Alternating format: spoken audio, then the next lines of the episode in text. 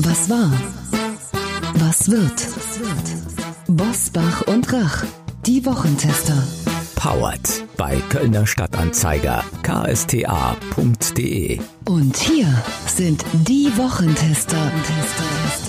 Wolfgang Bosbach und Christian Rach. Hallo und herzlich willkommen. Christian Rach hier aus Hamburg. Und hier meldet sich Wolfgang Bosbach aus Bergisch Gladbach. Die Welt hält den Atem an in dieser Woche. Wahlgremie in den USA, Lockdown in Deutschland, Ende offen. Und nach dem fürchterlichen Terroranschlag in Wien fragt sich ganz Europa, ist der islamistische Terrorismus wieder zurück und wie gefährlich ist er für uns in Deutschland? Wir wollen einordnen und aufklären heute mit drei Top-Experten. Was war, was wird mit diesen Themen? Auf dem Prüfstand der Wochentester. Wahlschlacht in den USA. So knapp und hart war es noch nie. Anschlag in Wien. Ist der islamistische Terror wieder mitten unter uns? Lockdown in Deutschland. Wie befristet ist er wirklich? Und wann wird unser Leben jemals wieder normal? Als Gäste begrüßen die Wochentester Professor Jonas Schmidt-Schanasit. Der Virologe vom Bernhard-Nocht-Institut für Tropenmedizin hält den aktuellen Lockdown in Teilen für unverhältnismäßig. Dr. Manfred Lütz, der Psychiater und Psychotherapeut, schrieb den Bestseller Neue Irre. Wir behandeln die Falschen und beschreibt, warum gewissenlose Egozentriker wie Trump extrem gefährlich sind. Und Professor Peter Neumann, der Experte für islamistischen Terrorismus, erklärt, warum wir wieder mehr Angst vor Dschihadisten haben müssen. Und auch heute wieder mit dabei unser Redaktionsleiter Jochen Maas, der sich immer dann zu Wort meldet, wenn wir ein klares Urteil abgeben sollen. Hallo aus Köln. Ja, es ist eine dramatische Schlacht ums Weiße Haus geworden, die sich Donald Trump und Joe Biden bis tief in die Nacht geliefert haben und immer noch liefern, unter der Androhung von Trump gegen diese Wahl zu klagen. Bis zuletzt fehlten beiden nur noch 17 Wahlmänner bis zum Sieg und in diesem Bewusstsein sind auch unsere Wochentester schlafen gegangen, um aufzuwachen mit dem neuen US-Präsidenten Joe Biden, der noch heute Nacht sehr siegesgewiss war. Auf dieser Basis haben Christian und Wolfgang dann noch ihre Interviews geführt, doch nun haben wir leider immer noch eine Zitterpartie in diesem Wahlkrimi in Amerika. Alle aktuellen Infos dazu bei unseren Kolleginnen und Kollegen vom Kölner Stadtanzeiger im Internet unter www.ksta.de. Und an dieser Stelle möchten wir aus der Redaktion auch ein herzliches Dankeschön sagen an alle, die uns in dieser Woche Fragen an unsere Experten geschickt haben. Wir haben im Kölner Stadtanzeiger zum Wochentester Expertenrat aufgerufen und viele haben uns geschrieben. Eine kleine Auswahl der Fragen werden wir gleich an Dr. Manfred Lütz und Professor Jonas Schmidt-Czanasic stellen. Und ein Geschenk, das haben wir heute auch für Sie, denn wir verlosen zehn Exemplare des aktuellen Bestsellers von Dr. Manfred Lütz, Neue Irre, wir behandeln die Falschen. Achten Sie dazu einfach auf den Gewinncode, den wir am Ende des Gespräches mit Manfred Lütz bekannt geben. Und nun starten wir in die Top-Themen dieser Woche. Klartext, Klartext. Wolfgang Bosbach und Christian Rach sind die Wochentester. Tester, Tester. Es war nicht nur, es ist und es bleibt vermutlich auch ein wahrer politischer Krimi. Amerika hat Donald Trump abgewählt, so sieht es aus, und es war viel knapper, als Umfragen vorhergesagt haben. Christian, kann man bei diesem Ergebnis wirklich sagen, Amerika ist zur politischen Vernunft zurückgekehrt? Naja, das ist natürlich äh, eine äh, riesige, komplexe Frage, Wolfgang. Wer betrachtet, was politische Vernunft ist? Wir aus Europa, aus Deutschland heraus, wir sagen, der Hälfte der amerikanischen äh, Bevölkerung ist halt nicht vernünftig. Das ist natürlich ein bisschen anmaßend. Da müssen wir unglaublich aufpassen, uns da nicht über Millionen von Amerikanern zu erheben. Was uns aber gut zu Gesicht steht, ist natürlich eine eigene Position zu haben. Und äh, meine größte Sorge bei all dem Theater, was wir jetzt erlebt haben und was mit Sicherheit in den nächsten Tagen und Wochen noch da passiert, ist, dass dieser Trumpsche Weg es schafft, Europa zu erfassen. Das heißt, das, was er dort vormacht, vorgemacht hat, dass das auch äh, viele Führer in Europa ermutigt, ihren Weg, den wir ebenfalls als nicht vernünftig aus deutscher Sicht heraus äh, erfassen, dass die das ermutigt, genauso zu machen. Abschottung und Nationalismus, Egoismus und äh, sogar äh, als Egomane sich da hinzustellen und sagen, das Einzige, was zählt, bin ich und so weiter und so fort. Äh, wir haben sicherlich in dieser ganzen Debatte die Auswirkungen der Globalisierung absolut unterschätzt und diese fördert vermutlich dieses nationalistische, dieses nationale Denken und das ist die größte Gefahr und das, denke ich, sollten wir als Deutsche zum Anlass nehmen, Europa zu stärken mit all den Fragen, die wir immer wieder haben. Nur die Einheit Europas gibt uns die Chance eben nicht in solche, ich nenne sie mal, amerikanische Verhältnisse hineinzuschlittern. Glaubst du denn, Wolfgang, dass mit Joe Biden das deutsch-amerikanische Verhältnis wieder entspannter, entkrampfter oder ich sag's mal einfach besser wird? Äh, diese Hoffnung habe ich tatsächlich. Ich glaube mit mir äh, sehr viele Menschen in unserem Land, aber nicht nur in Berlin, sondern in ganz Europa. Aber wir sollten uns von dem Gedanken lösen, dass Präsident Biden bei wichtigen Entscheidungen, die er zu treffen hat, mit außenpolitischer Relevanz zunächst in Berlin, Paris, Rom oder Madrid anruft und ähm, sie darum bittet, doch wegweisende Ratschläge zu erteilen. Joe Biden wird sicherlich äh, genauso wie Trump ähm, legitime amerikanische Interessen mit Werf vertreten. Ich glaube, auch Joe Biden wird sagen, die europäischen NATO-Partner müssen mehr eigene Anstrengungen unternehmen. Sie können sich nicht wie in den letzten Jahrzehnten weit überwiegend auf Sicherheitsgarantien der USA verlassen. Aber in vielen anderen Bereichen, denken wir an Umwelt- und Klimaschutz, hoffe ich ja auch darauf, dass ähm, die USA jetzt nicht wieder alleine losmarschieren oder gar Verträge kündigen, ähm, sondern dass sie als eine der führenden Nationen der Welt sich um Geschlossenheit bemüht. Nicht nur, dass es beiden gelingt, die offensichtlich ja nach dem Wahlergebnis wird das ja sichtbar gespaltene Vereinigte Staaten von Amerika wieder politisch-gesellschaftlich zu versöhnen, sondern dass er auch wesentlich mehr Wert auf partnerschaftliche Außenpolitik legt. Das war ja nie die Disziplin von Donald Trump. Christian, was meinst du? Wie verkraftet so eine Persönlichkeit wie Donald Trump dieses Ergebnis? Wie geht er damit um? Oh, das ist natürlich äh, ein riesiges Problem und äh, da freue ich mich natürlich auf unser Gespräch mit äh, dem Dr. Lütz.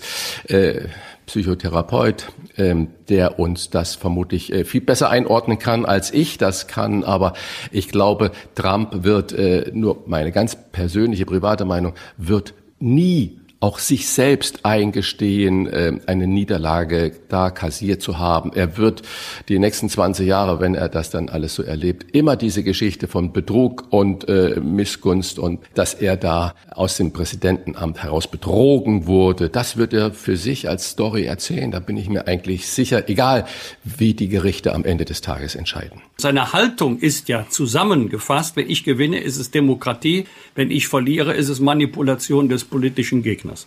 Ja gut, das sagt er ja schon seit einem halben Jahr, da hast du völlig recht. Ähm, das hat er schon gleich gesagt, es kann gar nicht anders sein, als dass ich äh, wiedergewählt werde. Wenn nicht, ist das Betrug. Das ist also ein ganz merkwürdiges Verständnis von Politik. Und ich habe es ja schon äh, in meiner ersten Stellungnahme dazu gesagt.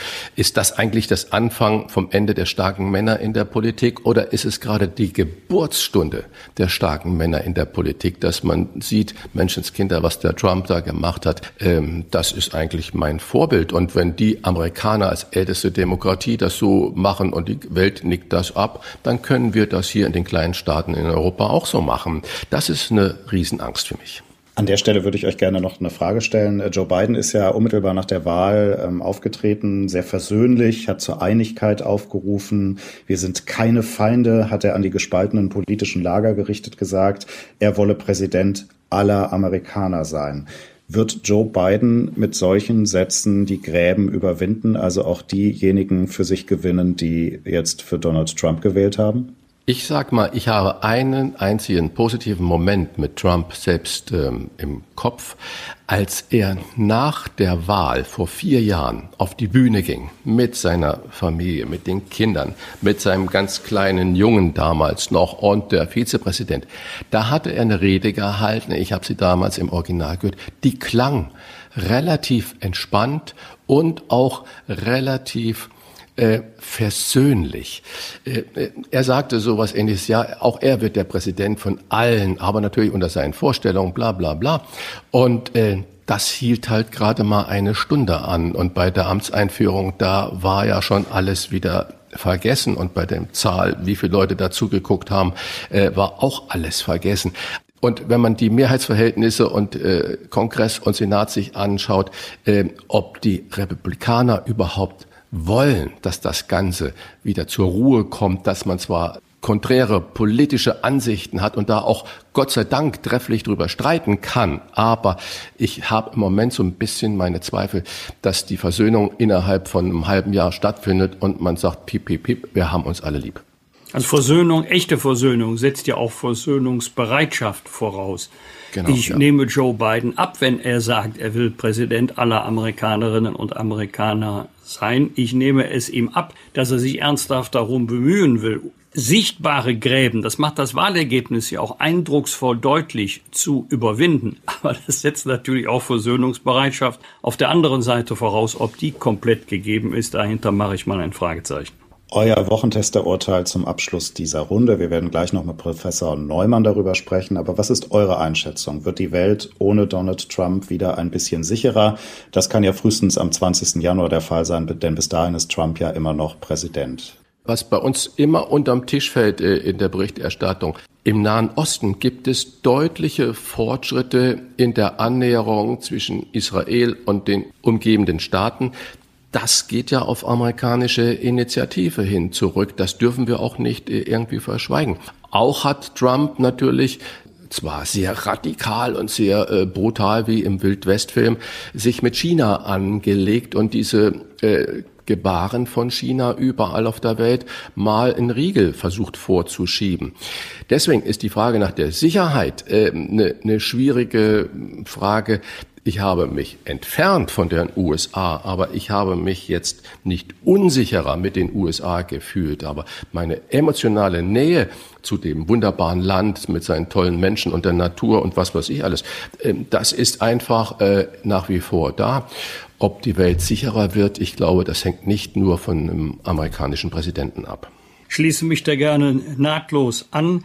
Das hängt viel eher davon ab, ob wir politische Hasardeure an der Macht haben, rücksichtslose Diktatoren, autoritäre Führer, oder ob wir Politiker haben, die nicht alleine auf militärische Gewalt setzen, auf eine illiberale Politik, sondern auf äh, kluge Politik und auf diplomatisches Geschick. Dann wird die Welt tatsächlich sicherer. Im Übrigen brauchen wir als Bundesrepublik Deutschland gute Beziehungen zu den USA, völlig unabhängig davon, wer dort Präsident ist. Auch Donald Trump auch wenn ihn die überwältigende Mehrheit bei uns vermutlich niemals gewählt hätte und auch mir persönlich die ganze Art der Politik fremd war. Wir müssen mit ihm umgehen können. Äh, das gilt für jeden Präsidenten der USA, denn wichtiger ist das Verhältnis zu dem Land, Vereinigte Staaten von Amerika. Das ist wichtiger als ein gutes persönliches Verhältnis. Obwohl das natürlich bei, gerade bei schwierigen politischen Entscheidungen sehr helfen kann dass sich die Regierungschefs hüben und drüben auch persönlich politisch gut verstehen. Wolfgang, das ist völlig richtig und ich erinnere mich noch an unser Gespräch mit Ingo Zambaroni, der ja auch gesagt hat, Menschenskinder, wir fahren gerne in die USA, wir sprechen äh, fast alle Englisch und äh, wir glauben, die Amerikaner sehen so aus wie wir und deswegen verstehen wir sie. Nein, es ist ein anderes Land, eine andere Nation, es ist mit, mit anderen Vorstellungen und ich glaube, uns Deutschen steht es auch gut an, das zu akzeptieren nicht immer nur das alles besser zu wissen. Was wir aber auch machen könnten, ist viel mehr eine eigene klare Position zu haben. Das heißt nicht Muskeln spielen zu lassen oder sonstiges, sondern klar zu formulieren, wie unsere Vorstellungen sind, so wie zum Beispiel Angela Merkel eigentlich ganz geschickt den letzten G7-Gipfel, der in Florida stattfinden sollte, abgesagt hat und gesagt hat, ich mache keinen Präsenzgipfel damit. Und äh, das ist eigentlich eine Position, äh, ob man sie mit Corona begründet, begründet oder wie auch immer, wo ich glaube, das steht auch uns dann gut zu Gesicht auf das eigene Mal zu setzen. Und zwar nicht in dem Sinne der AfD, das muss ich ganz deutlich hier sagen. Die Kommentare, was da die Politiker äh, zum Wahlausgang gesagt haben, die sind natürlich wie so oft unsäglich. Was war? Wolfgang Bosbach und Christian Rach sind die Wochentester. Tester. Er zählt zu Deutschlands besten Erklärern, wenn es um die Analyse auffälliger Persönlichkeiten geht. Neue Irre, wir behandeln die Falschen ist sein aktueller Bestseller, in dem er fein zwischen der Abteilung Blödsinn, Beispiel Dieter Bohlen, und der Abteilung Wahnsinn mit Donald Trump unterscheidet. Ab auf die Couch haben wir nach der USA-Wahl in dieser Woche gedacht. Ein herzliches Willkommen an den Psychiater und Psychotherapeuten Dr. Manfred Lütz. Hallo. Herr Dr. Lütz, wenn ich Ihr Buch richtig verstanden habe, dann haben wir seit dieser Woche auf der Weltbühne einen unmoralischen Menschen weniger, aber mit Trump geht kein Psycho. Ist das richtig? Ja, das ist richtig. Dieses Buch Neue Irre ist äh, eigentlich auch nicht jetzt ein Buch über äh, Donald Trump, das ist mehr der Aufhänger, sondern es geht eigentlich darum, mal einer breiteren Öffentlichkeit alle psychischen Krankheiten, alle Diagnosen, alle Therapien ein bisschen lustig unterhaltsam darzustellen, um eine breitere Öffentlichkeit einfach mal zu informieren, weil da nach wie vor mittelalterliche Vorstellungen über psychische Krankheiten herrschen. Und jeder hat ja, jeder, der uns jetzt zuhört, hat irgendwelche Angehörige, die psychisch krank sind. Man denkt aber immer, ich bin der Einzige. Und deswegen äh, mache ich diese Aufklärung sozusagen auch im Kabarett und auch in so einem äh, etwas lustigen Buch. Aber der Aufhänger ist tatsächlich ähm, Donald Trump, ja ihr Bolsonaro und so weiter. Ich habe vor zehn Jahren schon mal so ein ähnliches Buch geschrieben. Da muss ich so historische Beispiele nehmen für die äh, den ganz normalen Wahnsinn. Also was weiß ich, Hitler, Stalin oder irgend sowas. Aber heute hat der Wahnsinn sozusagen die Regierung übernommen und das finde ich schon ziemlich unheimlich. Denn das Problem ist ja nicht Donald Trump. Diese Idioten hat es immer schon gegeben. Das Problem ist, dass äh, die Hälfte der Amerikaner, der größten Demokratie der Welt, diesen Typen wählen. Aber äh, Herr Dr. Lütz, es gibt ja zum Beispiel in der Juristerei, da wird Wolfgang mir vermutlich zustimmen, keine Definition der Gerechtigkeit. Man definiert philosophisch gesehen zuerst, was ungerecht ist und leitet dann ab, was man als gerecht empfindet. Ist es dann in der Psychoanalyse nicht genauso? Ich meine, was ist denn normal oder warum sagen wir zu jemand, dessen Verhalten uns merkwürdig erscheint, äh, das ist ein Psycho? Mich hat mal eine Schülerin bei der Chefvisite gefragt, nachdem ich irgendwas erklärt habe, aber Herr Dr. Lütz, was ist denn jetzt eigentlich normal? Da habe ich gesagt, was hier normal ist, bestimme ich. Ich bin Chefarzt. Natürlich ist der Normalitätsbegriff, und damit spiele ich ein bisschen in diesem Buch, ähm, ein, äh, ein Begriff, der, äh, der jetzt auf Empirie be, äh, beruht und ähm, der ein bisschen willkürlich und auch ein bisschen subjektiv sein kann, je nachdem, wie man das äh, empfindet. Aber was jetzt Gerechtigkeit betrifft, äh, viele juristische Freunde von mir haben mir, mir immer gesagt, äh, Juristerei hat nichts mit Gerechtigkeit zu tun, sondern mit Recht. Also man muss feststellen, ob das dem Recht entspricht oder nicht. Gerechtigkeit, das ist ein hoher Anspruch, ähm, dem wir alle ja selbst in der Erziehung unserer Kinder nicht immer gerecht werden. Herr Dr. Lütz, täuscht der Eindruck, erstmal losgelöst von Donald Trump oder sind die menschlichen Problembären, wie Sie gerne sagen, äh, in Regierungsämtern jetzt äh, zahlreicher geworden als in der Vergangenheit, obwohl wir auch da schon Verrückte erleben mussten und erleiden mussten? Nein, ich habe schon den Eindruck, dass äh, das zunimmt. Allerdings muss man aufpassen. Ich glaube, wir haben, äh, wie man das in der systemischen Therapie sagt, symmetrische Eskalation. Das heißt, wir haben Eskalation auf beiden Seiten. Und das hat für meine Begriffe mit einer ganz grundsätzlichen äh, Sache zu tun, nämlich mit der Ersetzung von Religion durch Moral. Und das macht das Problem, was wir da in Amerika sehen, zu einem Problem, das wir auch haben. Also wir gucken jetzt ein bisschen nach Amerika, wie man sich einen Science-Fiction-Film anguckt, nach dem Motto oder oder irgendeine eine absurde Komödie oder irgend so etwas. Aber äh, wir, wir müssen auch wissen, dass äh, die Entwicklungen, die wir in Amerika sehen, manchmal mit ein paar Jahrzehnten oder ein paar Jahren Verzögerung dann auch bei uns landen. Und diese Spaltung der Gesellschaft, die haben wir auch bei uns. Und wir haben auch bei uns diese Gruppen, die sich gerne selbst heilig sprechen ähm, und die anderen für unsäglich und verachtenswert halten. Das entspricht nicht der christlichen Tradition des Kontinents, aber ähm, das entspricht der Einteilung der Welt in Gute und Böse und das ist äh, brandgefährlich. Äh, nicht nur bei der letzten Wahl, auch bei der Wahl dieser Woche werden ja viele Donald Trump gewählt haben, weil er durch den Satz Make America Great Again seinem Volk sagen würde, wir machen uns wieder stärker, selbstbewusster, wir wollen wieder in der Welt mehr zu sagen haben. Und dafür braucht es einen starken Mann. Woher kommt diese Sehnsucht nach dem in Anführungszeichen starken Mann, nach dem Führer? Ich glaube, gerade wenn man sich selber sehr äh, verunsichert fühlt. Das war ja auch damals in den äh, Anfang der 30er Jahre des, äh, des äh, 20. Jahrhunderts so. Dann sucht man solche Projektionsfiguren, mit denen man sich identifizieren kann. Deswegen äh, gehen ja Leute auch zu Boxkämpfen zum Beispiel. Ich, ich habe das nie verstehen können, wie man sowas gut findet, wenn die Leute sich da vermöbeln. Aber die Menschen identifizieren sich offensichtlich mit jemandem, der einem anderen in die Fresse haut. Und äh, weil sie sich selbst das nicht trauen oder das auch nicht können oder ein bisschen kleinwüchsig sind, äh, finden sie das super dass sie äh, so etwas sehen und dann dazugehören zu so einer Gruppe. Und das andere ist ja, Donald Trump ist ja im Grunde gar kein Politiker. Der ist im Grunde ein Entertainer. Und der erzählt dauernd Märchen. Also diese ganzen Geschichten. Man, man, man kann einerseits mit moralischem Abscheu darüber reden, dass die New York Times feststellt, dass der Mann, ich glaube, 22.000 Mal gelogen hat während seiner Präsidentschaft. Das erzählt man mit Abscheu. Andererseits muss man äh, sich aber fragen, warum funktioniert das denn, ja? Also es funktioniert ja nicht deswegen, weil jemand lügt, deswegen findet man ihn nicht schon interessant und, und identifiziert sich äh, mit ihm, sondern weil er Geschichten erzählt, die man gerne hört. Ja, Also der stellt sich dahin und sagt, die Corona-Krise geht vorbei und äh, die Wirtschaft wird wieder hochgefahren und es wird alles wieder gut und es gibt Licht am Ende des Tunnels und wir kriegen den Impfstoff und so. Und die Leute wissen zwar gleichzeitig, wenn sie in der Zeitung lesen, den Impfstoff gibt es noch nicht, die Zahlen gehen immer höher und so weiter, aber die Story, die der Trump ihnen erzählt, ist viel schöner. Also das, ist, das hat ein bisschen mit Hollywood zu tun und nicht mit Politik. Aber kann es auch nicht so sein, dass wir eigentlich in unserer Gesellschaft beliebig werden? Das heißt also, wir, wir nehmen auf alles und jeden und jede äh, Schwingung und Kaninchenzüchterverein und Gesangsverein äh, Rücksicht und auch jetzt in der Pandemie. Jeder hat seine individuellen Rechte und wir haben das Gefühl, die Regierung muss jeden damit bedenken. Kann es nicht sein, dass die Menschen jetzt nicht nur nach dem Boxkampf, nach dem starken Mann sich so sehen, sondern sagen, wir haben Schluss mit dieser Vereinzelung der Interessen innerhalb des Staates. Wir brauchen ein großes gemeinschaftliches Interesse. Äh, das kann sein, wobei ich nicht glaube, dass die Leute genervt sind davon, dass man sich jetzt äh, auf, das jeweilige Individuum äh, konzentriert. Aber ich, ich glaube schon, dass so ein, so ein Gemeinschaftsgefühl wichtig ist. Und Gemeinschaftsgefühle kann man natürlich dadurch erzeugen, dass alle in der Gemeinschaft sich nett fühlen, sich an, ähm, anlächeln und solidarisch miteinander umgehen, aber auch durch einen Gegner. Also äh, ein Gegner ist etwas wahnsinnig Knackiges für ein Gemeinschaftsgefühl, ja. Schalke fühlt sich äh, fühlt sich nie so gut an wie wenn wenn es gegen Dortmund äh, geht. Dann hat man so das Schalke-Gefühl, ja. Und ähm, das ist ja noch harmlos und das ist ja noch gut und da äh, und das ist eine wichtige Funktion des Fußballs, dass dass sich da solche Dinge äh, in einer äh, harmonischen und friedfertigen Weise, weitgehend friedfertigen Weise abspielen.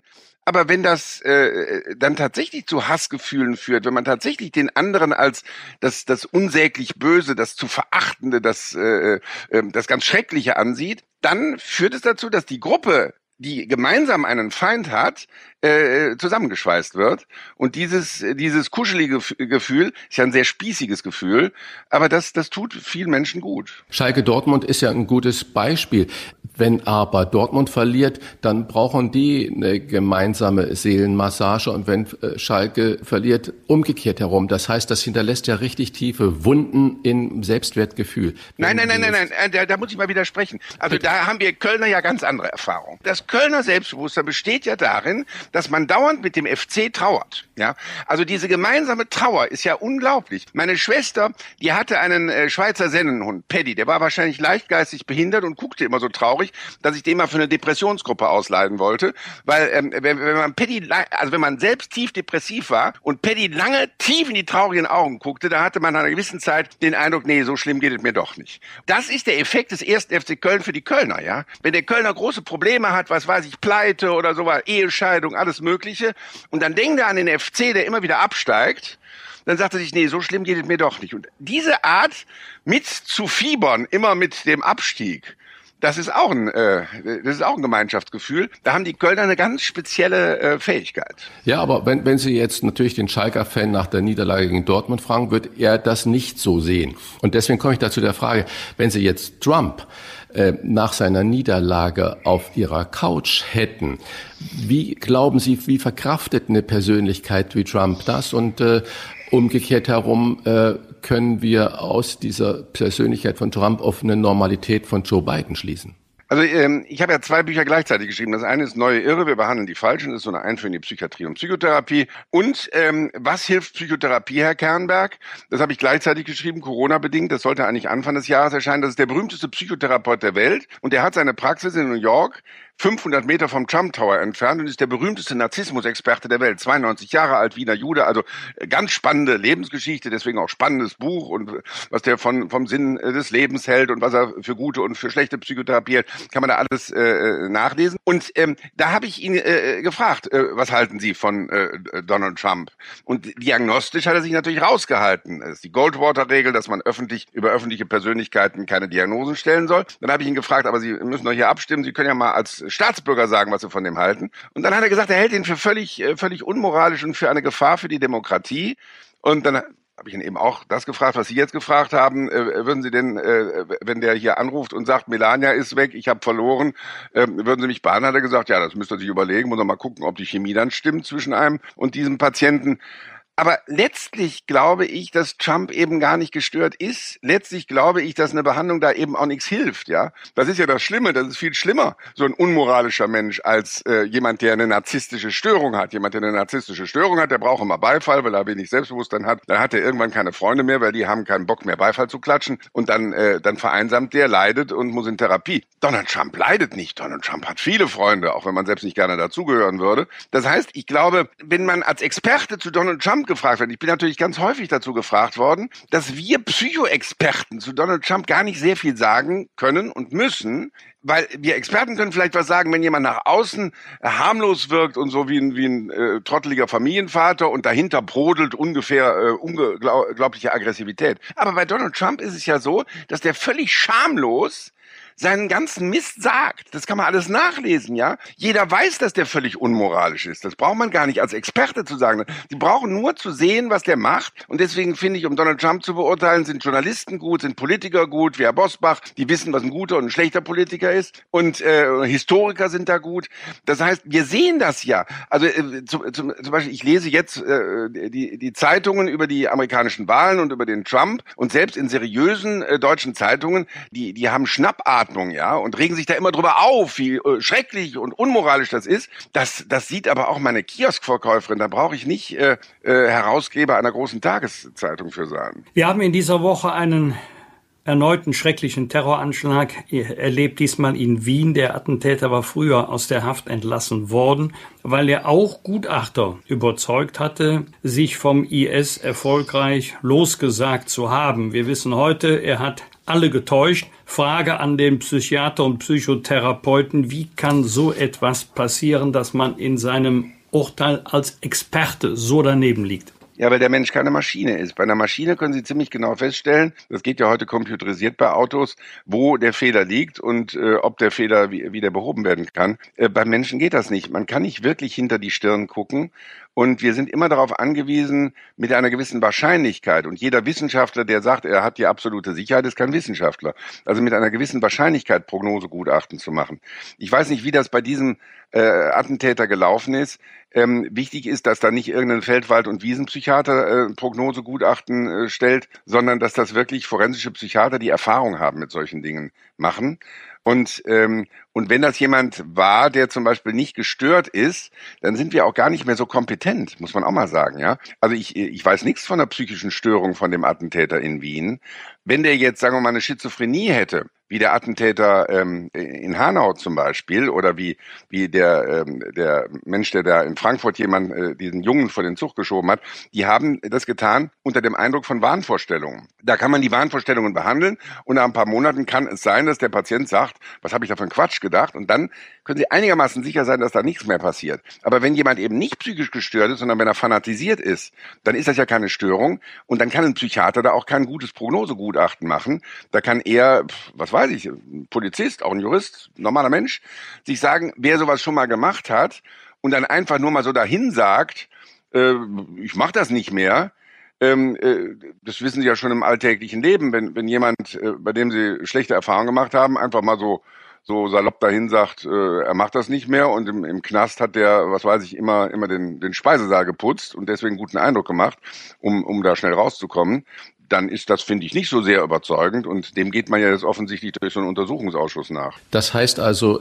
religiöser und politischer Fanatismus lässt sich sehr schwer wieder aus dem Kopf und aus dem Herzen oder der Emotion, der Seele, der Überzeugung vertreiben. Was ja, müsste man da tun? Das glaube ich, äh, das, das, das glaube ich schon. Was man äh, tun kann generell ist, dass man äh, versuchen muss, auch auf solche Leute, auch auf solche Fanatiker zuzugehen. Jetzt sind wir wieder bei einer generellen Sache, die ich sehr wichtig finde im Moment. Die Frage ist ja, wir haben ja so eine Fernsehmentalität in, inzwischen, dass man passiv äh, im Sessel oder auf dem Sofa sitzt und sich den ganzen Laden der Welt äh, mal anschaut. Schreckliches Attentat in Wien, furchtbare Wahlen in Amerika. Ähm, die Hälfte dieser Leute äh, wählen, wählen einen solchen komischen und unmoralischen Typen wie den Trump. Aber was können wir denn tun? Und was wir tun können, finde ich, ist schon sehr viel. Das heißt, wir können vielleicht mal von dieser Mentalität runter äh, Religion durch Moral zu ersetzen. Also von, von der Mentalität runter, dass wir dauernd lamentieren immer über den schrecklichen Trump, über die schrecklichen Islamisten, über die schreckliche AfD, über schrecklich, schrecklich, schrecklich, sondern dass wir auf Menschen, auch auf Bekannte, äh, die äh, irgendwelche absurden Ideen äh, oder irgendwie nach rechts abdriften oder irgendwie, zugehen und mit denen reden, so wie man das übrigens im Mittelalter getan hat, was viele Leute gar nicht wissen, im christlichen Mittelalter, dass man unterschieden hat zwischen dem Menschen und der Meinung. Ja, also die Meinung kann man ja verurteilen und das muss man dann auch gegebenenfalls. Und da muss man auch klar sagen, ich bin völlig anderer Überzeugung, aber den Menschen darf man nicht völlig verurteilen als Christ, weil er auch von Gott geschaffen worden ist und weil er damit auch eine eigene Würde hat. Jeder Mensch hat eine eigene Würde, deswegen haben wir ja keine Todesstrafe. Sozusagen modellhaft auf andere Leute zuzugehen, wertschätzend. Und in der Corona-Krise finde ich zum Beispiel psychologisch ganz wichtig, dass wir alle die Aggressionen runterfahren. Also andere Leute verachten führt ja zu einem Gruppengefühl, also die Bösen zu verachten. Aber darauf sollte man verzichten. Das ist eigentlich kein wirklich souveränes Gruppengefühl, sondern wie gesagt, man sollte auf die anderen zugehen und wenn man jetzt zum Beispiel sieht, dass jemand ohne Maske mit jemandem redet und nah da äh, dran geht, dann neigt der Deutsche ja ein bisschen dazu. Meine These ist ja, die Deutschen sind ein Volk von Lehrern, das sich durch unterschiedliche Berufe nur verkleidet. Erleben sie immer auf der Autobahn, wenn sie zu lange links fahren, dann überholt sie jemand und zeigt ihnen, wie es richtig geht. Erleben sie in keinem anderen Land der Welt. Also das Normale ist in Deutschland, dass man dann auf jemanden zurennt und sagt, hören Sie mal, äh, sehen Sie nicht, äh, dass, dass Sie keine Maske tragen und dass Sie da viel zu nah dran gehen, das ist doch gefährlich, was Sie da machen. Mit so einem Ausbruch werden sie den nicht überzeugen. Der wird stinkesauer sein. Der wird äh, seine Aggressionen hochfahren. Und das können wir im Moment überhaupt nicht brauchen, die Aggressionen hochzufahren. Man kann also die gleiche Information rüberbringen, indem man dazu, äh, auf den zugeht und sagt, hören Sie mal, ich ähm, äh, vergesse das auch manchmal, die Maske aufzusetzen. Das haben Sie möglicherweise auch vergessen. Schon ganz gut, wenn man so ein bisschen Abstand hält. Ich will Ihnen da gar nicht zu nahe treten. Ich wollte Sie nur darauf hinweisen. Ist die gleiche Information, viel effektiver. Und dieser Mensch wird nicht sie als aggressiv erleben und dann die Aggression an seiner Familie wieder auslassen, die er da mitgekriegt hat, sondern insgesamt fahren wir damit die Aggression, den Aggressionspegel unserer Gesellschaft runter und das brauchen wir gerade in der Corona-Krise dringend. Wir haben unsere Hörerinnen und Hörer in dieser Woche um ihre Fragen an unsere Experten gebeten. Ganz viele von den Fragen beschäftigten sich mit den Gefühlen, mit den Stimmungen der Menschen im aktuellen Lockdown, auch mit dem Gefühl, lange Zeit keine Normalität mehr erleben zu können. Was würden Sie unseren Hörerinnen und Hörern raten? Wie geht er weg, der Lockdown Blues? Also ich glaube, dadurch, dass man es einfach mal genießt, nicht normal zu sein, das ist ja auch schön. Und es ist ja auch eine Herausforderung, auch eine Chance. Also ich bin schon gegen diesen äh, Spruch, die Krise als Chance. Das ist immer so äh, leicht gesagt, wenn man äh, in einer großen Wohnung lebt und, und keine Kinder im schulfähigen Alter hat. Ähm, dann ist es ja vielleicht ganz schön. Aber mir ist sehr bewusst, dass viele Menschen im wirklich schlimmen Stress leben und Sorge um den Arbeitsplatz haben, gerade Künstler und so. Also das, das ist keine Kleinigkeit. Aber dennoch macht es einfach Sinn, wo die Situation mal so ist, zu sehen, was ist in, denn das Gute am Schlechten, wie Paul Watzlawick gesagt hat. Äh, wie kann ich diese Zeit mal nutzen, um Kontakte wieder aufzunehmen, die ich, die ich lange nicht gepflegt habe? Wie kann ich mal mit mir selber wieder äh, besser klarkommen, mal mal in mich reinhören, mal, mal schauen, was wirklich wichtig ist in meinem Leben. Wenn man so normal vor sich hin plätschert und äh, so einen normalen Tagesablauf hat, ähm, dann, äh, dann lebt man sozusagen normal vor sich hin, so dass man nach, äh, dann steht nachher auf dem Grabstein, er lebte still und unscheinbar, er starb, weil das so üblich war. Also man tut das Übliche. Aber Leben heißt eigentlich nicht das Übliche tun, sondern Leben heißt dieses individuelle, unwiederholbare Leben. Bewusst leben. Ähm, ich sage manchmal Leuten, wenn ich ihnen sagen könnte, wann sie sterben, genau das genaue Datum ihres Todes, egal wann das ist, bin ich sicher, dass sie morgen schon anders leben werden, weil ihnen klar ist, das ist ein unwiederholbarer Tag weniger auf der Rechnung. Bekommen sie nie wieder, äh, also kriegen sie nie wieder. Nun ist es aber so, dass wir alle sterben. Und dass der morgige Tag ein unwiederholbarer Tag weniger auf der Rechnung ist. Und dieses Bewusstsein im in der Unwiederholbarkeit jedes Moments zu leben, das macht das Leben so kostbar und das, das gibt dem Leben auch so einen bestimmten Geschmack. Gerade, gerade Herr Bosbach ähm, geht ja immer sehr offen um mit seiner, mit seiner Krebserkrankung zum Beispiel. Ich finde das auch, dass Sie das öffentlich machen, sehr gut, weil es viele Menschen daran erinnert, dass wir alle ja im Grunde, wenn Sie so wollen, den Krebs in uns haben, wenn wir alle sterben müssen.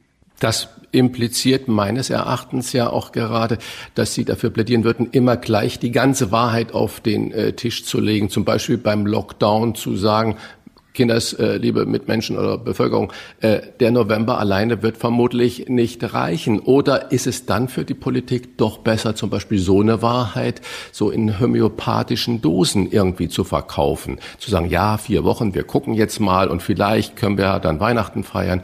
Oder lieber gleich sagen, radikal, Freunde, bis der Frühling kommt und bis wir äh, entsprechende Impfungen oder Medikamente haben, bleibt der Lockdown, ob leid oder radikal, bestehen.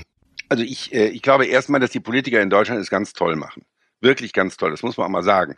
Natürlich können wir immer an allen möglichen Sachen rumnörgeln und so, aber man hat doch wirklich das Gefühl, dass die Politiker sich viel Gedanken machen, dass es Debatten gibt, dass es inhaltliche Debatten gibt und dass es auch ein breites Spektrum unter den Politikern gibt, dass sie nicht alle einer Meinung sind, ist sehr wichtig, weil auch die Bevölkerung nicht alle einer Meinung sind und es müssen Repräsentanten der unterschiedlichen Meinungen auch bei den bei unseren politischen Repräsentanten da sein. Was ich ein bisschen ein Problem finde, ist, wenn Politiker zu ähm, zu obrigkeitlich äh, auftreten. Wir sind ja als Rheinländer, äh, sind wir ja inkulturiert gegen die Preußen, ja. Also wir haben es ja auch geschafft, muss man ja auch mal sagen, stolz, ja. Also den ganzen Karneval im 19. Jahrhundert haben wir gegen die Preußen erfunden. Karneval gibt es immer noch, die Preußen gibt es nicht mehr. Also das ist ja auch erfolgreich gewesen. Was, was mich im Moment eher stört, sind Leute wie Herr Söder, die aber sehr beliebt sind, ja. Herr Söder macht ja dauernd so Söder-Festspiele, wo der eigentlich kein Interview, müssen wir mal beobachten, kein Interview kann der geben, wo er nicht, also er sagt Banalitäten, die jeder weiß, ja, dass es ernst ist und dass das Virus gefährlich ist und dass wir aufpassen müssen. All sowas ist ja richtig, ist nicht falsch, ja. Aber er sagt das dann immer so von oben herab und, äh, und erwähnt immer, dass er es schon immer gewusst hat egal wie, ja, da, da, dass er schon immer gesagt hat und dass Bayern, also also Bayern first, ja, also so. Und, äh, das kann ich ganz äh, ganz schlecht ab, während ich ganz toll unseren Laschet finde, ja, unser Ministerpräsident hier in Nordrhein-Westfalen. Ich bin froh, dass ich, also ich bin auch nie so froh gewesen, dass ich ausgerechnet in Nordrhein-Westfalen wohne, ja, weil der Laschet, der hat gleich am Anfang schon gesagt, ähm, äh, der hat sie, äh, sicher Experten zusammengesetzt, die, äh, wo es Wirtschaftsfachleute, auch Schulfachleute, Pädagogen, auch Virologen gab, ja, so. Und dann hat er gesagt, wir müssen abwägen zwischen den verschiedenen Interessen. Und da ist, sind die Virologen und die Epidemiologen nur ein Aspekt. Und da hat er völlig recht. Aber der Laschet guckt dann, wenn er das erzählt, immer so krause Stirn dabei. Ja, also der guckt sorgenvoll. Und das hat die Bevölkerung nicht gerne. Also wenn die Titanic auf einen Eisberg läuft, dann möchten die Leute einen Captain haben, der sagt, ich weiß, wo es lang geht. Das hat ja nicht geklappt bei der Titanic. Und der, der Söder macht immer diesen Eindruck, ich weiß, wo es lang geht. Dann hat er die tolle Idee gehabt, zum Beispiel alle Leute zu testen. Hat aber nicht dran gedacht, dass man vielleicht aber mal weiß, wen man da getestet hat und den Namen auch richtig lesbar aufgeschrieben hat. Und dann wussten die Angesteckten gar nicht genau, äh, äh, dass sie angesteckt waren. Also äh, ich glaube, auf Dauer nimmt man die Bevölkerung eher mit, wenn man die Erwachsenen anspricht. Wenn man also sagt, ganze, die Lage ganze. Wahrheit gleich. Ganze Wahrheit. Ja, die Wahrheit gibt's ja gar nicht. Also der der der Laschet hat am Anfang gesagt, wir müssen tastend vorgehen und das war auch richtig. Das, das, es ist ja auch in jeder Talkshow sitzt hier ein Virologe. Die Virologen haben ja keine Ahnung sage ich jetzt mal. Also ich will, um das mal klar zu sagen, ich schätze die Virologen sehr. Ich finde den Drosten, aber auch den Streeck hier super, ja. Und ich finde, natürlich müssen wir die Wissenschaft einbeziehen, dass ich jetzt nicht falsch verstanden werde. Aber wir wissen einfach, und das liegt nicht an den Wissenschaftlern, wir wissen über dieses Virus weniger als die mittelalterlichen Menschen über die Pest. Die mittelalterlichen Menschen über die Pest wussten, wie man das macht, dass man sich nicht ansteckt. Da gab es Quarantäne, hat man ja damals erfunden alles, ja. Man wusste, dass man bei Beerdigungen auch vorsichtig sein muss und so weiter. Also man, man hatte jahrhundertelange Erfahrung damit. Von diesem Virus wissen wir einfach wenig. Und das Problem ist, bei diesem wenige, wir wissen noch nicht mal den Infektionsweg genau. Also Tröpfcheninfektion, Aerosol oder Schmierinfektion. Ja, also in, in Australien hat man jetzt festgestellt, vier Wochen überleben diese Viecher auf irgendwelchen Oberflächen. Aber das heißt nicht, wir wissen nicht, ob man sich dann noch anstecken kann, ja. Also wir wissen einfach wenig und deswegen müssen wir sicherheitshalber, und da stimme ich den Wissenschaftlern, auch den Virologen und den Politikern zu, wir müssen sicherheitshalber vorsichtiger sein, als es vielleicht nötig wäre. Wir befinden uns in einer Woche, Herr Dr. Lütz, in der die Welt den Atem angehalten hat, immer noch anhält. Das gilt für die Wahl in den USA. Das gilt für den Terror in Wien, das gilt für den Lockdown und seine Folgen nicht nur, aber auch äh, bei uns in Deutschland. Was macht das mit uns Menschen? Ich glaube, es ist in der Tat äh, beunruhigend, aber ähm, wir sehen uns das ja äh, alles ein bisschen auch an wie äh, ein Unterhaltungsfilm. Beziehe ich mich selbst mit ein, ja.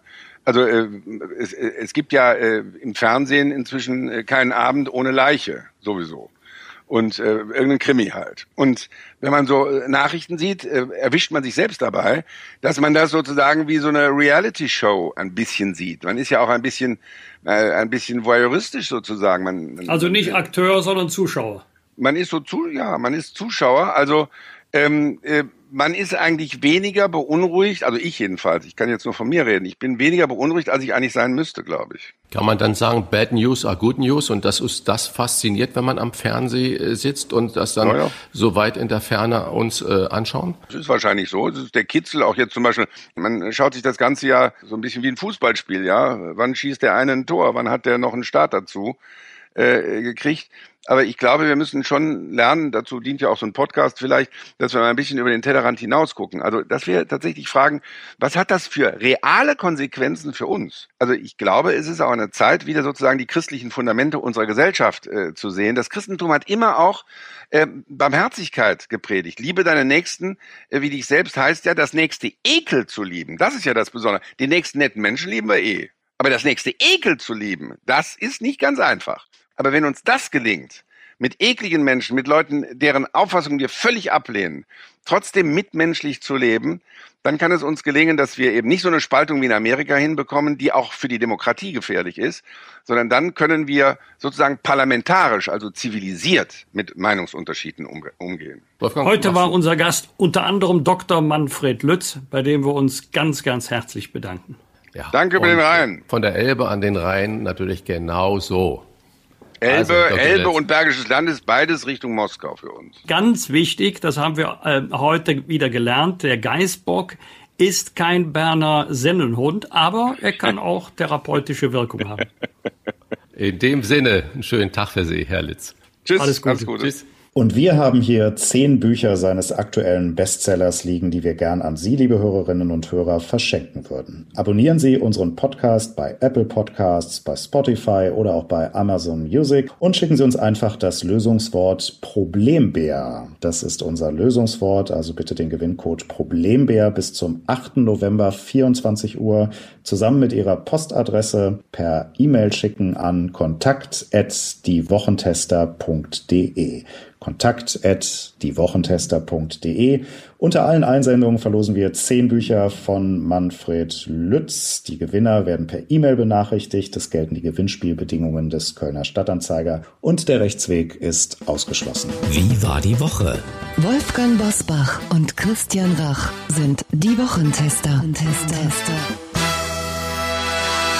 Wolfgang, wir werden uns natürlich auch heute wie so oft selbstverständlich mit der Angst vor Corona, vor dem Coronavirus beschäftigen. Doch seit Montagabend ist eine Gefahr zurück, die in den vergangenen Monaten fast vergessen schien. Islamistischer Terror mitten in Europa.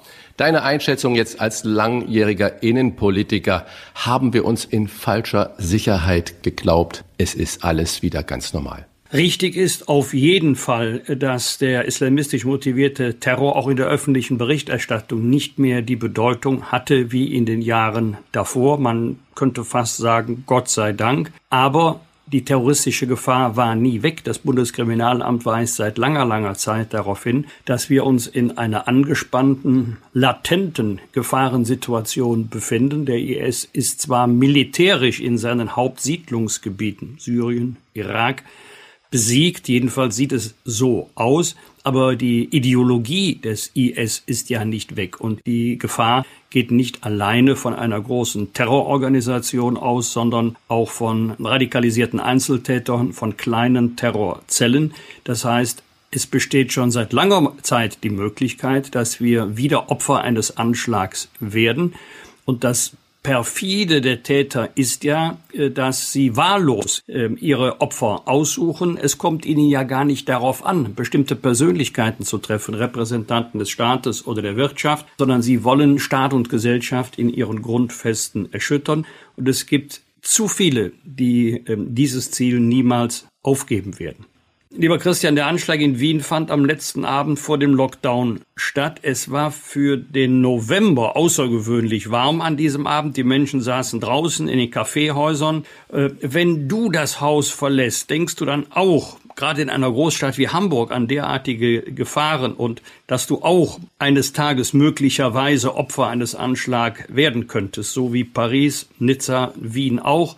Die Menschen, die dort Opfer geworden sind, haben ja wahrscheinlich nie daran geglaubt, dass sie auch einmal einem Attentat zum Opfer fallen könnten. Also ich glaube, wenn Mann, Frau oder auch ich ganz persönlich mich diesen Gedanken so hingeben würde, dann wäre mein Leben komplett unfrei, komplett eingeschränkt und ich würde ein Leben in Angst und Sorge und Panik fast äh, dann verbringen.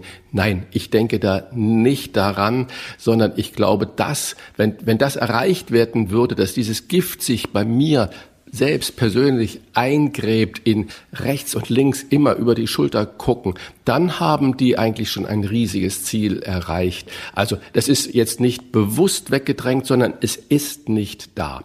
Da ist natürlich diese Sorge, dass ich dann überlege, wie kommen 20-Jährige? Das heißt, wenn ich an den ganzen Syrien-Irak-Konflikt denke, da waren das noch kleine Kinder. Was passiert in diesen zehn Jahren, dass sich 20-Jährige so radikalisieren und dann noch Menschen, die dann bei uns mitten in Europa auf gewachsen sind. Das ängstigt mich. Wieso schaffen wir es nicht äh, als Gesellschaft, damit klarzukommen und diesen Menschen, diesen jungen Menschen äh, eine Wertevorstellung zu vermitteln, einen Inhalt zu vermitteln und zu sagen, das Leben ist nicht immer einfach, aber das Leben ist schön.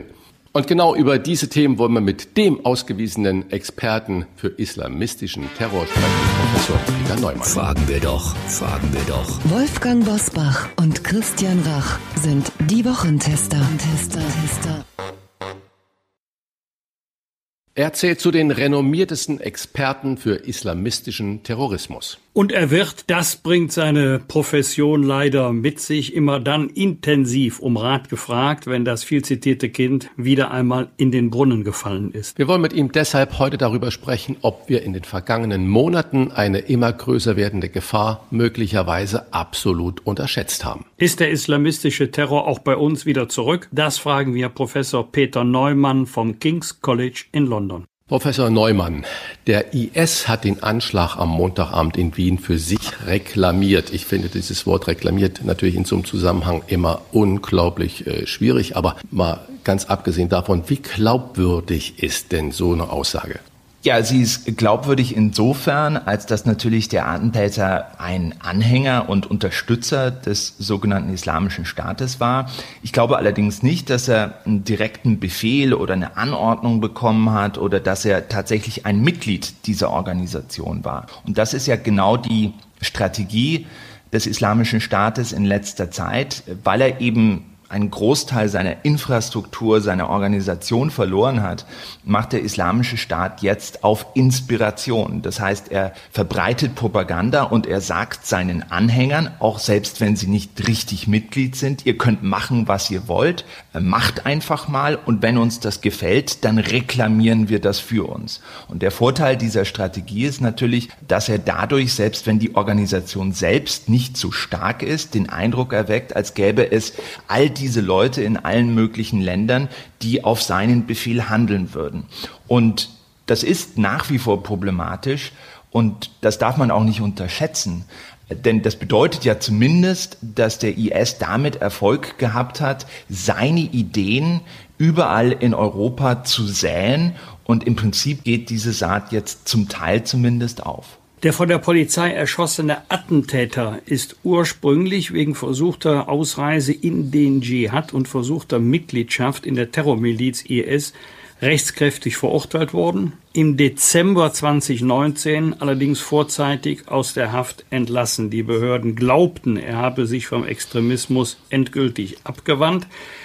Peter, ist es naiv zu glauben, dass eine Radikalisierung so rasch abgelegt werden könne? Und wie sicher kann man bei einer solchen Diagnose überhaupt sein? Also sicher sein kann man sich natürlich nicht. Und hier ist ganz offensichtlich ähm, ein Fehler passiert. Das muss man genau untersuchen. Und ich mache mir etwas Sorgen, wenn ich das höre, weil das ganz ähnlich ist äh, zu dem Fall, den wir vor einigen Wochen in Dresden gesehen haben, wo es auch äh, eine Freilassung gab, äh, eine positive Prognose, die sich dann allerdings sehr schnell als falsch herausgestellt hat. Ich mache mir Sorgen auch deshalb, weil das keine Einzelfälle sind, sondern weil wir aktuell und in den nächsten Jahren zu tun haben werden mit Hunderten von Dschihadisten überall in Europa, die Mitte letzter Dekade verurteilt worden sind zu relativ kurzen Strafen und die jetzt alle in den nächsten ein, zwei Jahren freigelassen werden. Und wir brauchen da bessere Systeme. Und ich glaube auch, dass wir tougher sein müssen, wenn es um äh, die Bewährung geht. Leute werden vorzeitig freigelassen, aber selbst über die eigene Bewährungsperiode hinaus, finde ich, sollte bei terroristischen Straftätern gelten, beim kleinsten Anzeichen einer terroristischen Wiederbestätigung kommst du wieder ins Gefängnis rein. Und da muss ganz konsequent gehandelt werden, weil es natürlich wahr ist, dass selbst mit dem besten System manchmal Fehlprognosen passieren kann müsste dieser Mechanismus nicht schon automatisch jetzt ohne solche ähm, Ereignisse, wie wir sie gerade in Wien oder in Nizza und in Paris äh, gesehen haben, einsetzen, wenn die Polizei meldet, dass ein Gefährder versucht, Munition und Waffen sich zu kaufen und dass man das zwar mitteilt, aber 0,0 Konsequenz hat. Wenn ich dann denke, dass da seit noch Hunderte, wie Sie das schon gerade gesagt haben, Dschihadisten jetzt demnächst freikommen und man die einfach dann gewähren lässt, egal in welche Richtung, dann wird mir da äh, wirklich Angst und Bange. Richtig, aber um fair zu sein, äh, dieser Fehler mit dem Munitionskauf, dass da nichts passiert ist, das war sozusagen ein separater Fehler, das war keine Absicht. Also das war ein zweiter großer Fehler, der den österreichischen Sicherheitsbehörden unterlaufen ist, dass also dieser Bericht aus der Slowakei, der hat äh, also versucht, in der Slowakei sich Munition zu kaufen, das wurde von den slowakischen Behörden registriert und an die österreichischen Behörden gemeldet. Es ist dann aber in der Bürokratie versickert und niemand, der wirklich etwas hätte tun können, hat davon erfahren. Und das ist natürlich ganz separat von dieser vorzeitigen Freilassung auch ein riesiges Problem, was jetzt bearbeitet werden muss. Das ist im falschen Ministerium gelandet, im Justizministerium, und die haben das dem Innenministerium offensichtlich nicht weitergegeben. Auch das ist natürlich ein Riesenproblem. Aber wie kommt man da eine Sensibilisierung hin?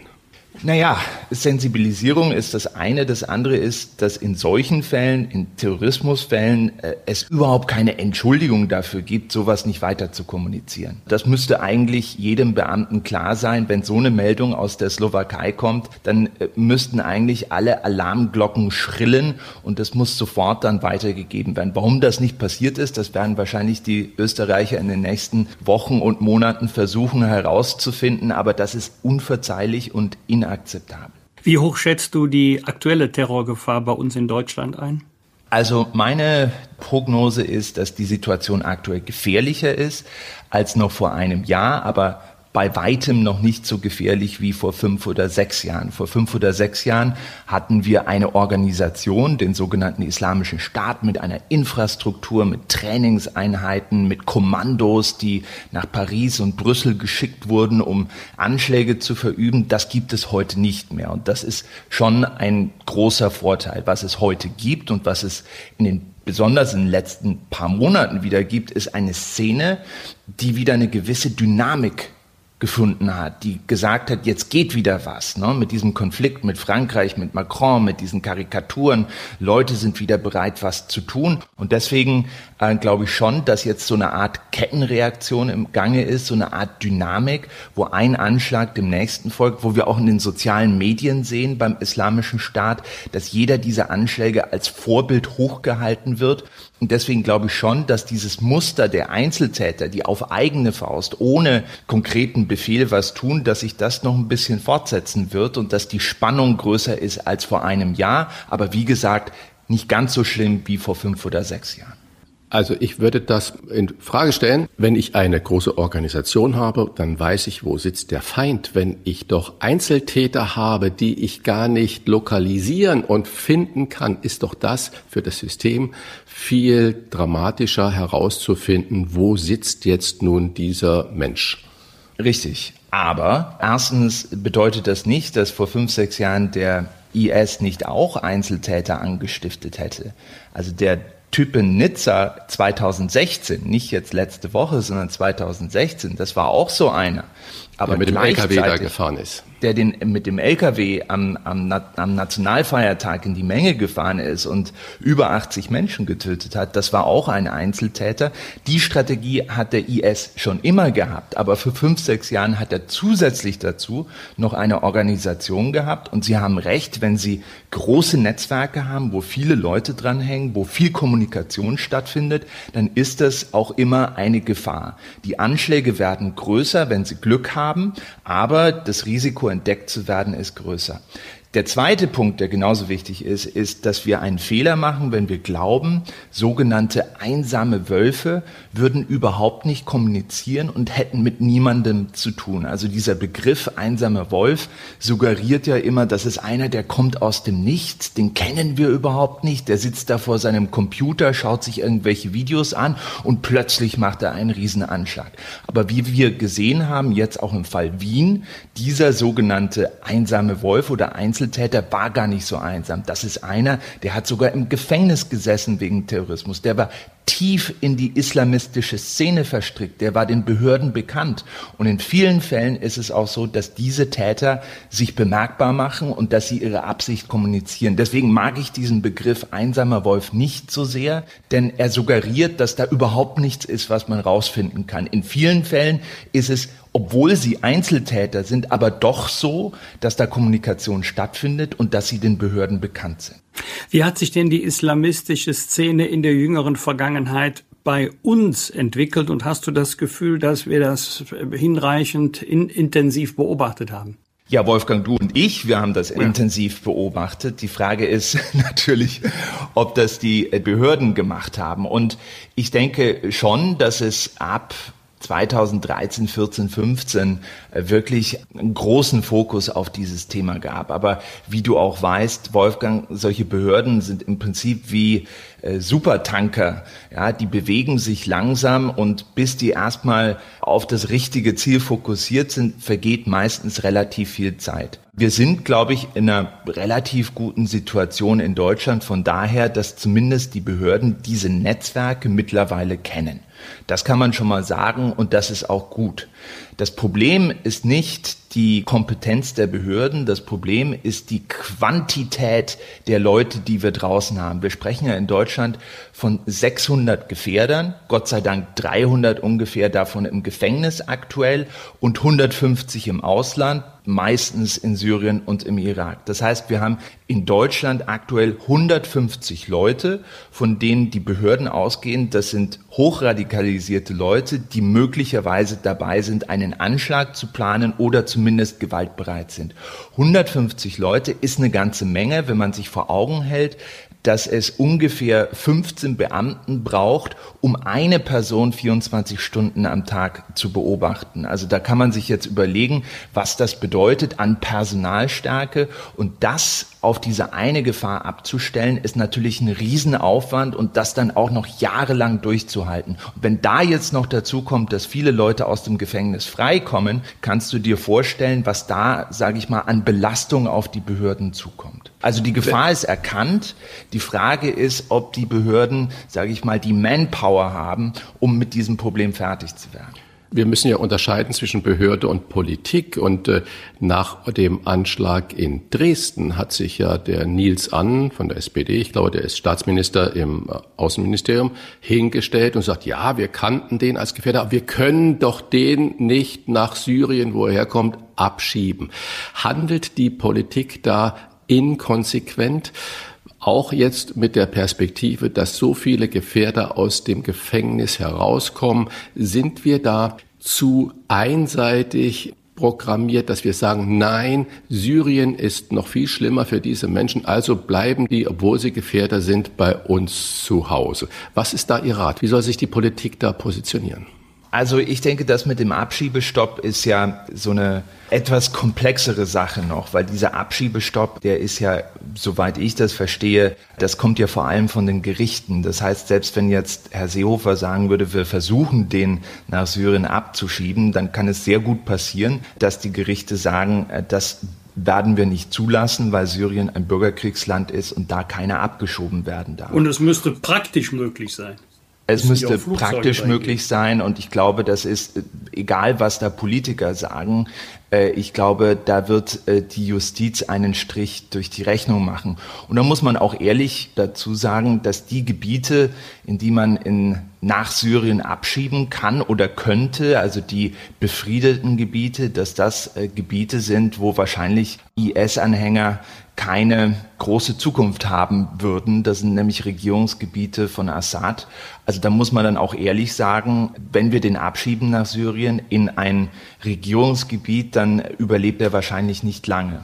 Also das gehört halt einfach dazu und das muss man als Politiker dann auch klar formulieren. Wir schieben den in den sicheren Tod bei mindestens Folter ab. Jenseits des islamistisch motivierten Terrors noch eine Frage aus aktuellem Anlass nach den Wahlen in den Vereinigten Staaten.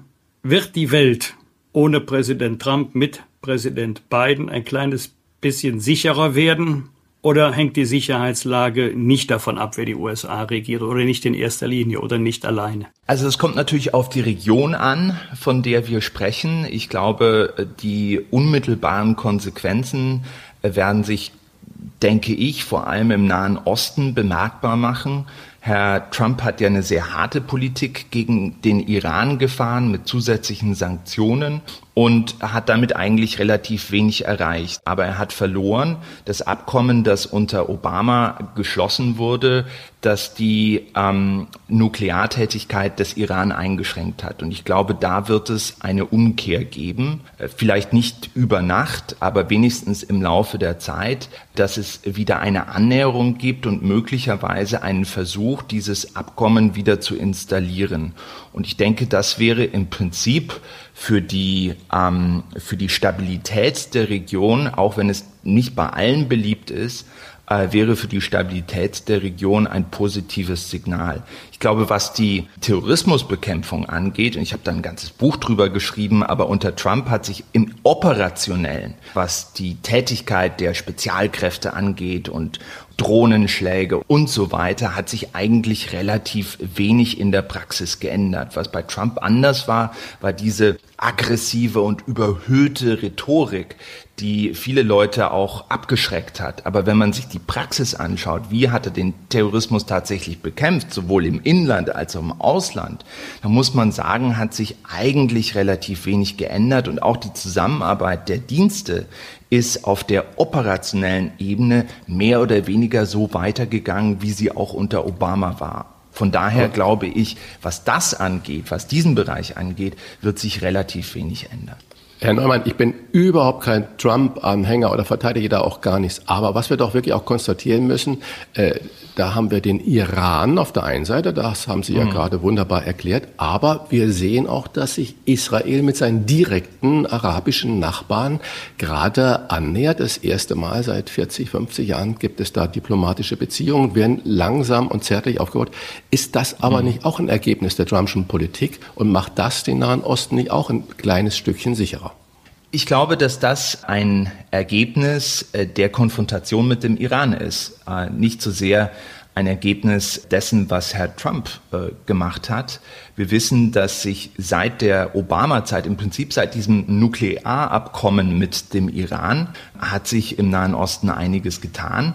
Und ähm, die Vereinigten Arabischen Emirate haben sich im Prinzip seit fünf, sechs, sieben Jahren an Israel angenähert. Da gab es auf allen Ebenen direkte und indirekte, formale und informelle Beziehungen, die jetzt eben in den letzten Monaten formalisiert wurden und zu diesem Friedensabkommen äh, geführt haben. Ich glaube, dass was Israel und die Vereinigten Arabischen Emirate und Bahrain und die anderen Staaten, die jetzt äh, auf dem gleichen Weg sind, eint, ist die Angst vor dem Iran. Die Angst vor dem Iran wird äh, weiter bestehen und ich glaube auch nicht, äh, dass wir so großzügig sein sollten, äh, dass wir Trump äh, sozusagen allein verantwortlich machen. Ich gebe Ihnen recht, das ist eine absolut positive Entwicklung, aber das ist eine positive Entwicklung, von der ich glaube, dass sie weitergehen wird und von der ich ebenfalls glaube, dass Trump dabei nur eine relativ kleine Rolle gespielt hat. Das beruhigt mich ja.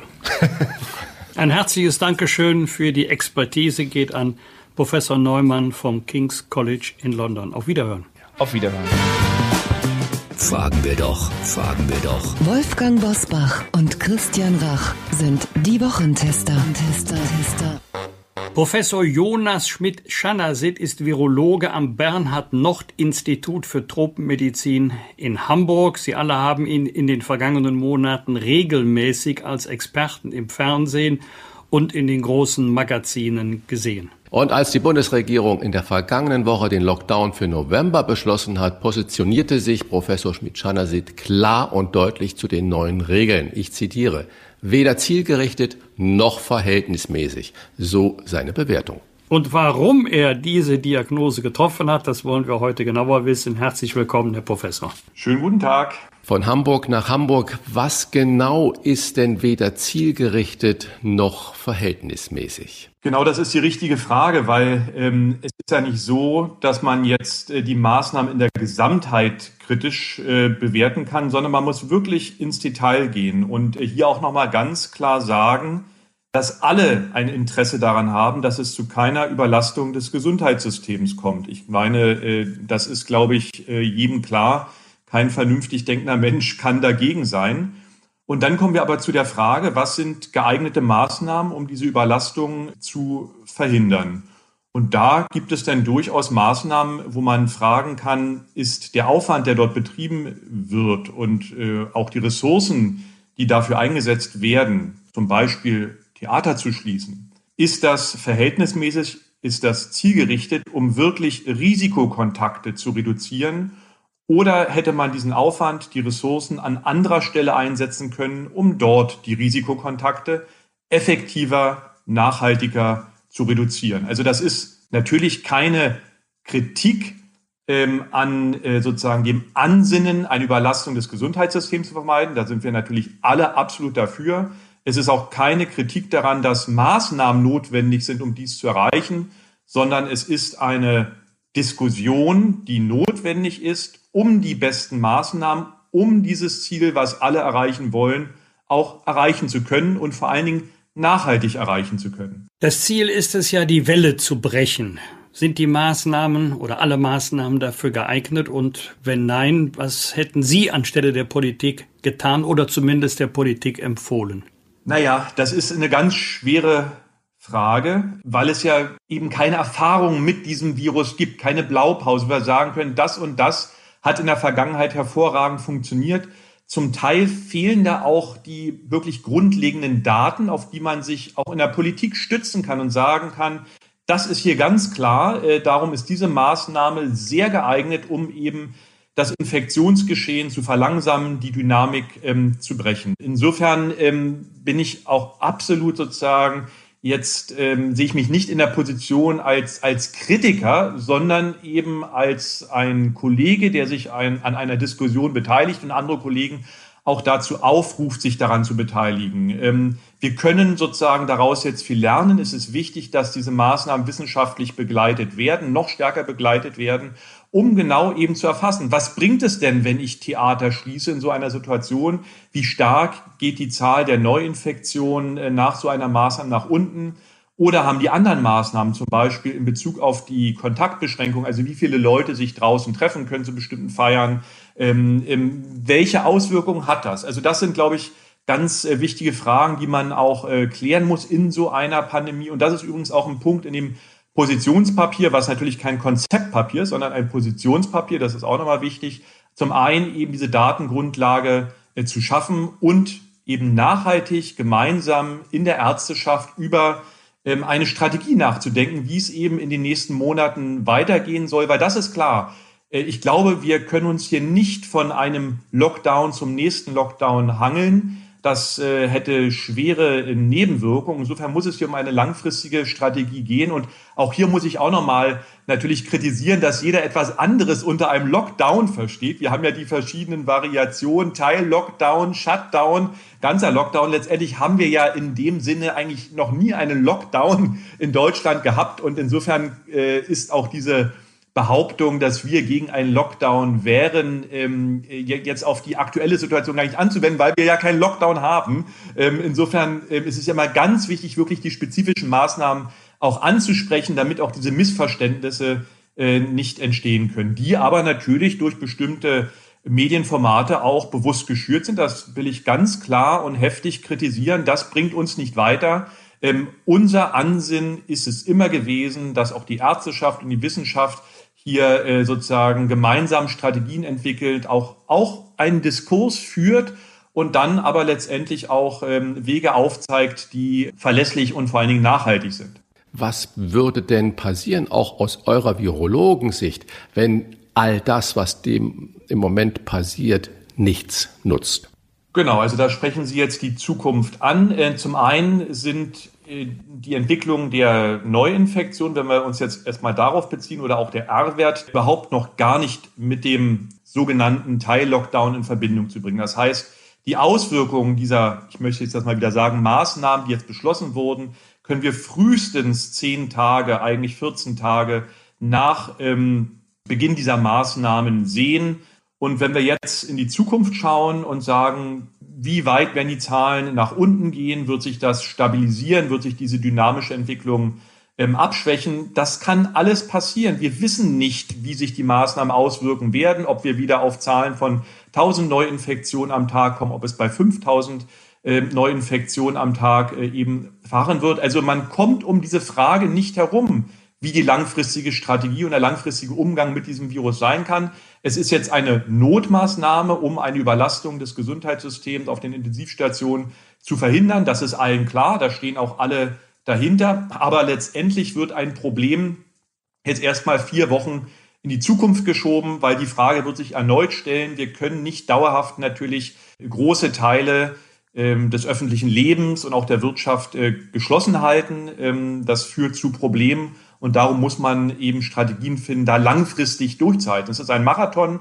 Und äh, ich kann dann eben nur noch mal betonen, dass es auf der einen Seite ganz wichtig ist, die Menschen, die schwere Verläufe, die ein Risiko für schwere Verläufe haben, dass man die besonders gut schützt. Das ist jetzt keine Floske, da muss hart dran gearbeitet werden. Und da ist noch deutlich Kapazität eben nach oben, dass man das verbessern kann. Und auf der anderen Seite muss man überlegen, wie man die Zielgruppen erreicht mit AHL, die man bisher nicht so gut erreicht hat. Und da finde ich die Aussage auch etwas schwach, dass man sagt, ja, man hat ja in den letzten Monaten und Wochen ja appelliert und das hat ja nachweislich nichts gebracht.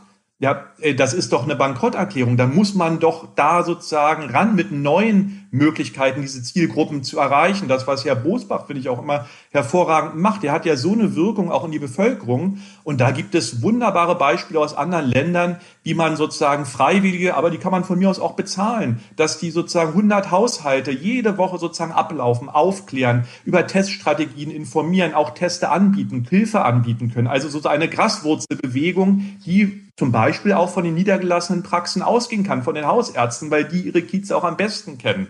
Und da hätte man 20 Milliarden sozusagen sehr, sehr, sehr gut investieren können, äh, die jetzt eben zur Rettung oder Überbrückung von Restaurants, Theatern und so weiter aufgewendet werden, ähm, dass man einfach sozusagen besser in diese Bevölkerung hineinwirken kann mit ganz klaren Maßnahmen, wo die Evidenz da ist, dass sie wirksam sind. Das sind die Masken. Und auch da kann man sagen, wollen wir nicht langsam diesen Switch von den Alltagsmasken hin zu zertifizierten Masken wagen. Das heißt, dass das wirklich ein Medizinprodukt ist. Ich glaube, dieser Schritt ist auch überfällig und natürlich auch FFP2 für besonders gefährdete Gruppen. Also hier gibt es ganz, ganz viele Ideen bis hin natürlich zur besseren Nutzung digitaler Möglichkeiten äh, was man eben langfristig jetzt umsetzen muss. Aber da muss man jetzt mit beginnen. Man kann jetzt nicht die vier Wochen quasi verstreichen lassen ohne äh, sich entsprechend auf die Situation nach den vier Wochen äh, vorzubereiten. Ich möchte gleich daran anschließen, wir unterstellen jetzt mal in diesem Gespräch, im Laufe des Monates November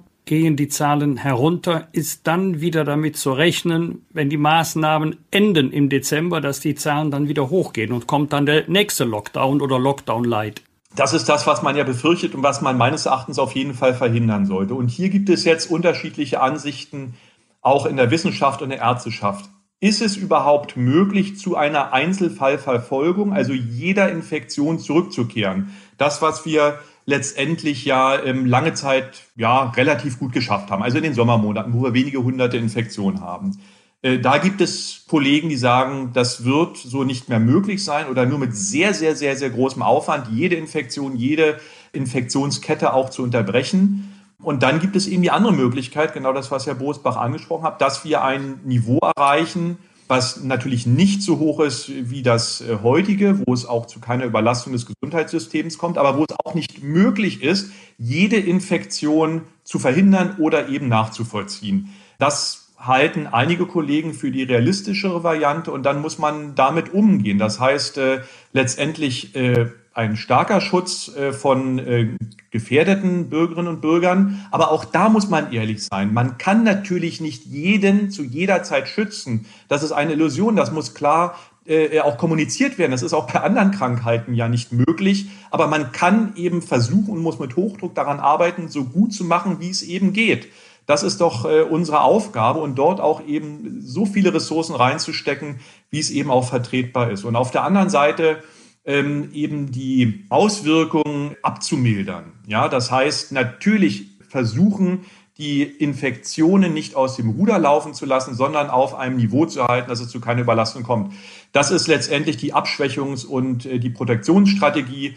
Und auf der anderen Seite steht eben die Vorstellung, dass man äh, zu einem Containment, das heißt zu einem ja letztendlich Austrocknen des Virus oder sozusagen zu einer Nachverfolgbarkeit jeder Infektion zurückkehrt. Aber auch da hat sich ja die Teststrategie mittlerweile des Robert Koch Instituts geändert. Die ist eigentlich genau so, wie es bei uns auch im Positionspapier steht. Man kann nicht mehr jeden Einzelfall nachverfolgen und konzentriert sich auf Cluster, auf Risikogruppen, auf die gefährdeten Bereiche. Also auch hier sehen Sie eine Bewegung in Richtung unseres Positionspapiers und auch Herr Spahn hat ja vor wenigen Tagen angefangen, sozusagen industriell hergestellte Masken, FFP2 für einen besseren Schutz auch der Risikopopulation auszuteilen. Also auch hier sehen wir letzt eine äh, Bewegung der Politik in die Richtung einer besseren äh, Protektion, eines besseren Schutzes der Risikogruppen. Wir brauchen natürlich aber ein bisschen Hoffnung auch. Die Kollegen in Oxford mit AstraZeneca AstraZeneca zusammen, die Kollegen in Mainz mit, ich glaube, Pfizer und Tübingen und auch hier bei euch in Hamburg an der Universität mit Marilyn Addo in der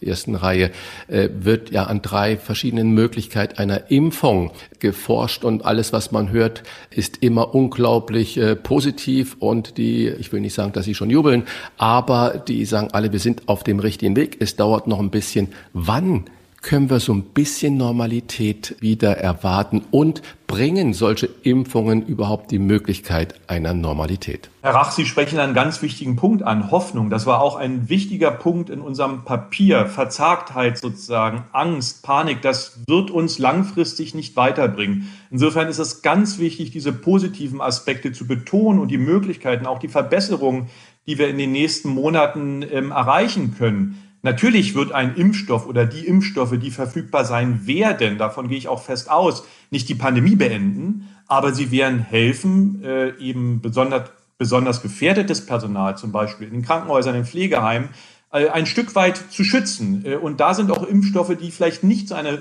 hohe Wirksamkeit haben, ein, ein wichtiger Baustein. Aber auch das muss man wieder klar kommunizieren. Es wird also mit großer Wahrscheinlichkeit nicht den Superimpfstoff geben, den alle in sehr kurzer Zeit bekommen werden und dann ein Leben lang geschützt sind. Man wird sich erst bestimmte Gruppen ähm, fokussieren, also beschränken müssen, auch wegen der Verfügbarkeit und der Umsetzbarkeit der Impfung, weil da muss ja auch eine Infrastruktur aufgebaut werden. Manche Impfstoffe müssen bei minus 70 Grad gekühlt werden. Das ist in vielen Praxen gar nicht möglich. Also da sehen Sie schon, dass es auch Einschränkungen geben wird und dass es eine Illusion ist, dass dann innerhalb weniger Monate sozusagen Großteile der Bevölkerung hier ähm, geimpft hätte. Also davon kann man nicht ausgehen. Aber man muss es auch nicht, weil auch schon sozusagen die andere Variante, die ich nun erwähnt habe, mRNA-Impfstoffe, Vektorimpfstoffe, dazu beitragen können, einen Teil der Bevölkerung zu schützen. Zum einen, die vielleicht besonders gefährdet sind für schwere Infektionen. Darf ich noch eine kleine Frage stellen? Ich glaube, im Sommer ploppte plötzlich auf, dass die Russen einen Impfstoff haben und die Tochter von Putin hatte sich impfen lassen und die Bilder gingen um die Welt. War das alles Fake oder warum hört man gar nichts davon in unseren Medien oder auch von den Virologen? Naja, ähm, das hängt immer mit der Datenlage zusammen und die Datenlage gerade äh, ja, zum russischen Impfstoff ist eben sehr schwierig. Auch das, was publiziert wurde, wurde auch schon gezeigt, dass da Fälschungen mit eingeflossen sind. Also dass es hochproblematisch, da wirklich eine fundierte Bewertung zu geben auf Grundlage wissenschaftlicher, valider Daten. Äh, darum gibt es dort zu wenig. Und ganz klar äh, muss gesagt werden, das zeigt auch die Erfahrung mit anderen Impfstoffen, zum Beispiel beim Dengue-Virus-Impfstoff. Es darf auf keinen Fall niemals die Situation entstehen, wo nicht ausführlich aufgeklärt wurde über Wirksamkeit und Nebenwirkungen, weil sich ja jeder freiwillig entscheiden muss, lasse ich mich impfen oder nicht. Und darum muss das ganz klar sein. Und darum müssen auch diese klinischen Phasen durchlaufen werden. Und das kann nicht abgekürzt werden. Es ist eben notwendig, dass sich Zehntausende impfen lassen, damit man die Wirksamkeit auch gut eben äh, abschätzen kann und äh, für wen dieser Impfstoff auch geeignet ist, wo man ihn gut einsetzen kann. Diese Daten müssen vorliegen, da kann es keine Abkürzung geben. Das gesamte Verfahren ist schon sehr beschleunigt worden, aber es gibt hier einfach bestimmte Punkte, da kann man und darf man keine Abstriche machen. Wenn es dann zu Problemen kommt, hätte das verheerende Folgen für andere Impfstoffe. Das haben wir beim Dengue-Virus-Impfstoff gesehen, der auf den Philippinen eingesetzt wurde, ist zu Todesfällen gekommen und das hat sich sofort auf die Masern, auf die Polioimpfung ausgewirkt. Dann schwindet das Vertrauen in der Bevölkerung und das ist das Wichtigste, was wir haben. Das steht übrigens auch im Positionspapier. Wir sind auf die Mitwirkung der Bevölkerung, auf große Teile der Bevölkerung angewiesen und daran müssen wir arbeiten, das zu erhalten und das auch noch zu verbessern. Und nochmal, ich kann es nur betonen, der Satz, äh, wir haben doch in den letzten Wochen appelliert und das hat ja nichts gebracht, das finde ich vollkommen falsch, vollkommen falsch. Das ist äh, sozusagen, es muss genau in die andere Richtung gehen. Es hat die Wirkung nicht gezeigt und darum müssen wir jetzt bessere Maßnahmen ergreifen, damit wir besser in die Bevölkerung hineindringen können mit den äh, Punkten, die ich auch schon erwähnt habe. Es ist nicht so gesagt worden, aber es hinterlässt ja bei vielen den Eindruck, dass gemeint war, wer nicht hören will, muss fühlen. Äh, ich habe eigentlich ganz anderes erlebt, dass sich in der Gastronomie, in der Hotellerie, im Kulturbereich die Veranstalter eine unendlich Mühe gegeben haben, um gerade dem Thema Hygiene eine besondere Priorität zu geben. Und ich glaube, man kann auch nicht sagen, das geben jedenfalls die Zahlen nicht her, dass die gerade genannten Einrichtungen die Pandemietreiber sind oder in der Vergangenheit die Pandemietreiber waren. Habe ich Sie richtig verstanden, dass Sie plädieren für einen dritten Weg jenseits von Rückkehr zur Normalität, Business as usual, aber auch nicht Lockdown öffnen, Lockdown öffnen, sondern dass wir einen anderen Weg brauchen? Naja, es ist doch jedem klar, dass wir nicht zur Normalität ohne jegliche Einschränkung, das wäre ja Wahnsinn, dann würden die Infektionszahlen nach oben schnellen, vollkommen unkontrolliert. Also jeder normal denkende Mensch, äh, ich meine, das ist jedem klar, dass das so nicht gehen kann. Insofern, es braucht beides, Herr Bosbach, genauso wie Sie das beschrieben haben. Es braucht klare Regeln, nachvollziehbar, die auch durch und umgesetzt werden, wo wir auch Evidenz haben, dass sie wirksam sind. Und das ist AHL, also Masken, äh, Hygiene, Abstand und Lüften. Das ist die Grundregel und die darf auch äh, sozusagen nicht durch neue Maßnahmen in Frage gestellt werden. Und diese Gefahr sehe ich ein bisschen, dass man sagt, das wirkt ja irgendwie nicht. Wir sehen es doch, die Zahlen gehen nach oben. Ja, weil es eben nicht konsequent durch und umgesetzt wurde. Und da bin ich auch für äh, äh durchaus äh, Strafen und auch äh, sozusagen äh, ein hartes Durchsetzen, weil das für jeden für jeden doch auch verständlich ist, dass das letztendlich die wirksamsten Maßnahmen sind, die wir haben, bevor wir dahin gehen, dass wir mit der Gießkanne auch eben in Bereiche äh, eindringen, die schließen und bestrafen, die so genauso wie Sie es gesagt haben, sehr, sehr gute Konzepte aufgebaut haben und wo unklar ist, also wo es wirklich spekulativ ist, dass es dort auch zu Infektionen kommt. Oder finden genau die problematischen Risikokontakte in anderen Bereichen statt, in die wir hätten eigentlich eindringen müssen und wo wir unsere Ressourcen auf, äh, äh hätten darauf konzentrieren müssen. Also das sind die Fragen, die mich umtreiben. Das Ziel ist sozusagen, da sind wir uns einig, wir wollen gut durch diese Pandemie kommen, aber ich muss es auch ehrlich sagen, für jemanden, der in der DDR aufgewachsen ist, Sie wissen es, vielleicht gab es diese Frage auch an der BRD, aber wir wurden gefragt, auch als Kinder, bist du für oder gegen den Frieden? Man konnte nur für den Frieden sein, natürlich, man wollte doch nicht für den Krieg sein, aber eine, eine Diskussion um den Weg dahin war damit abgeschnitten und jede Maßnahme war sanktioniert. In diesem Zustand, glaube ich, dürfen wir nicht verfallen. Es muss eine Diskussion geben, wie wir am besten eine Überlastung des Gesundheitssystems verhindern können und wie wir am besten nachhaltig durch diese Pandemie kommen. Das, das, das macht auch unseren Rechtsstaat aus. Da hatte ich jetzt gerade in der letzten Woche zum Teil äh, eben auch in der Zuspitzung bestimmten Medienformaten, aber auch was man an Rückmeldungen erhalten hat, ähm, hat es mir zum Teil schon die Sorgenfalten äh, sozusagen auf die Stirn getrieben. Sie haben gesagt, äh, Überlastung des Gesundheitssystems und Maßnahmen, das treibt auch viele unserer Hörerinnen und Hörer um und die fragen sich, wenn wir jetzt die Maßnahmen irgendwie selektieren müssen, wenn wir jetzt entscheiden müssen, wo wir Kräfte bündeln, warum macht es nicht Sinn, Frage von Hörern, Risikogruppen äh, zu isolieren?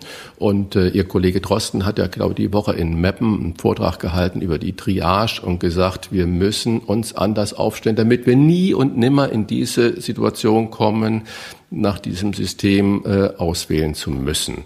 Macht es dann Sinn, Risikogruppen zu isolieren? Frage von Hörern. Theoretisch, aber das geht natürlich vollkommen an der Realität vorbei. Man kann die Leute nicht so isolieren und manche wollen es ja auch gar nicht. Das ist ja, das kommt ja noch hinzu. Also wir nehmen ja doch nicht die Entscheidung für die anderen Bürgerinnen und Bürger ab. Das müssen die für sich selber entscheiden. Man kann Angebote machen, die dann angenommen werden können und man kann daran eben arbeiten, besondere Bereiche besonders gut zu schützen. Aber das wird natürlich nie vollumfänglich gelingen. Insofern ist das ganz richtig, dass die Anzahl der Infektionen ähm, natürlich nie so hoch sein darf, dass das äh, eben eine große Gefahr darstellt. Und genau darum geht es jetzt, sie eben in einem Bereich zu halten, wo es A zu keiner Überlastung kommt und zu keiner äh, sehr, sehr starken, unkontrollierbaren Gefährdung der Risikogruppen. Also es ist eben natürlich irrsinnig die Forschung, dass wir alle Risiko, potenziellen Risikogruppen irgendwie isolieren. Das lässt sich ja in der Realität gar nicht umsetzen. Aber man kann mit den realistischen Möglichkeiten, die wir haben, und da gibt es gute Vorschläge, also einmal natürlich bessere Masken oder auch bestimmte Möglichkeiten, äh, den Einkauf zu erleichtern oder eben bestimmte Möglichkeiten, von einem Ort zum anderen zu kommen auf sichere Art und Weise. Daran kann man arbeiten. Das sind ganz wichtige Punkte. Und äh, auch, auch wenn jeder Punkt für sich alleine vielleicht ein, ein ganz kleiner Schritt ist, in der Masse führt es dann natürlich zu, dass die Menschen, die sich schützen, auch wollen aus der Risikogruppe, ähm, dass die einfach dann auch einen größeren und besseren Schutz haben. Aber nochmal, ähm, man darf also die für sich auch nicht vereinnahmen und sagen, wir müssen die jetzt sozusagen alle isolieren und schützen. Die Menschen sind unterschiedlich, auch wie natürlich die Gefahr des Coronavirus wahrgenommen wird, ist unterschiedlich und das muss man auch berücksichtigen in dieser Diskussion. Kliniken vor dem Kollaps, das war eine Schlagzeile der vergangenen Woche wie ernst steht es tatsächlich um die Intensivbetten und vielleicht auch noch einen Hinweis zu einem Thema, was sehr häufig angesprochen wird. Es geht nicht um die Bettenzahl alleine, sondern auch und nicht zuletzt um das dort tätige Personal. Richtig, genau. Das ist ganz, ganz wichtig, der Punkt. Ähm, zum einen wurden Betten gemeldet, aber eben Betten ohne Personal. Und das äh, führt dann doch äh, zu Zahlen, die vielleicht nicht der Realität entsprechen. Also hier ist es ganz wichtig, dass wir natürlich von Region zu Region unterscheiden müssen. Es gibt Regionen mit einer sehr, sehr hohen Auslastung, äh, noch keiner Überlastung, aber die kann natürlich eintreten, wenn dieser, diese Dynamik eben nicht gebrochen wird. Insofern ist es sehr wichtig, dass das nicht passiert. Wir haben ja in, innerhalb von Deutschlands auch die Möglichkeit, entsprechend äh, Patienten zu verteilen, damit äh, bestimmte Regionen, die sehr stark betroffen sind, auch entlastet werden. Also nochmal, ähm, Momentan gibt es noch keine Überlastung, Stand jetzt. Es kann aber sehr schnell eintreten. Das muss verhindert werden. Da sind wir alle einig. Ja, und das ist das, was man dazu sagen kann. Noch eine weitere Frage von äh, unseren Hörern Hörerinnen. Die hat eine Frau Daniela Völker geschrieben, die ist Reiseveranstalterin aus München. Sie sagt, es gibt doch überhaupt keine Belege dafür, dass Reisen per se gefährlich ist. Dem entgegenstehen natürlich diese Zahlen, äh, die wir immer wieder hören nach den Frühjahrsferien, nach den Sommerferien, dass die Infektionsraten nach oben gehen. Wer hat denn jetzt nun recht?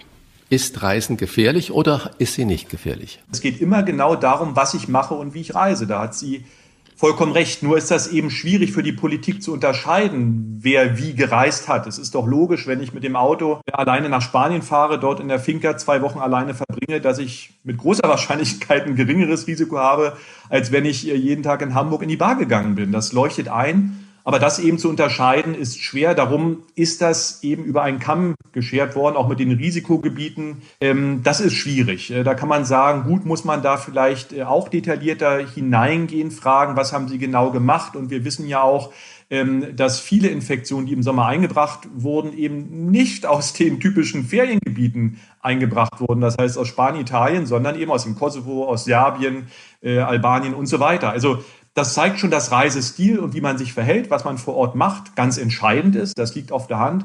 Auf der anderen Seite ist die Frage, tja, wie soll die Politik damit umgehen? Kann man das differenzieren? Das ist eben schwierig.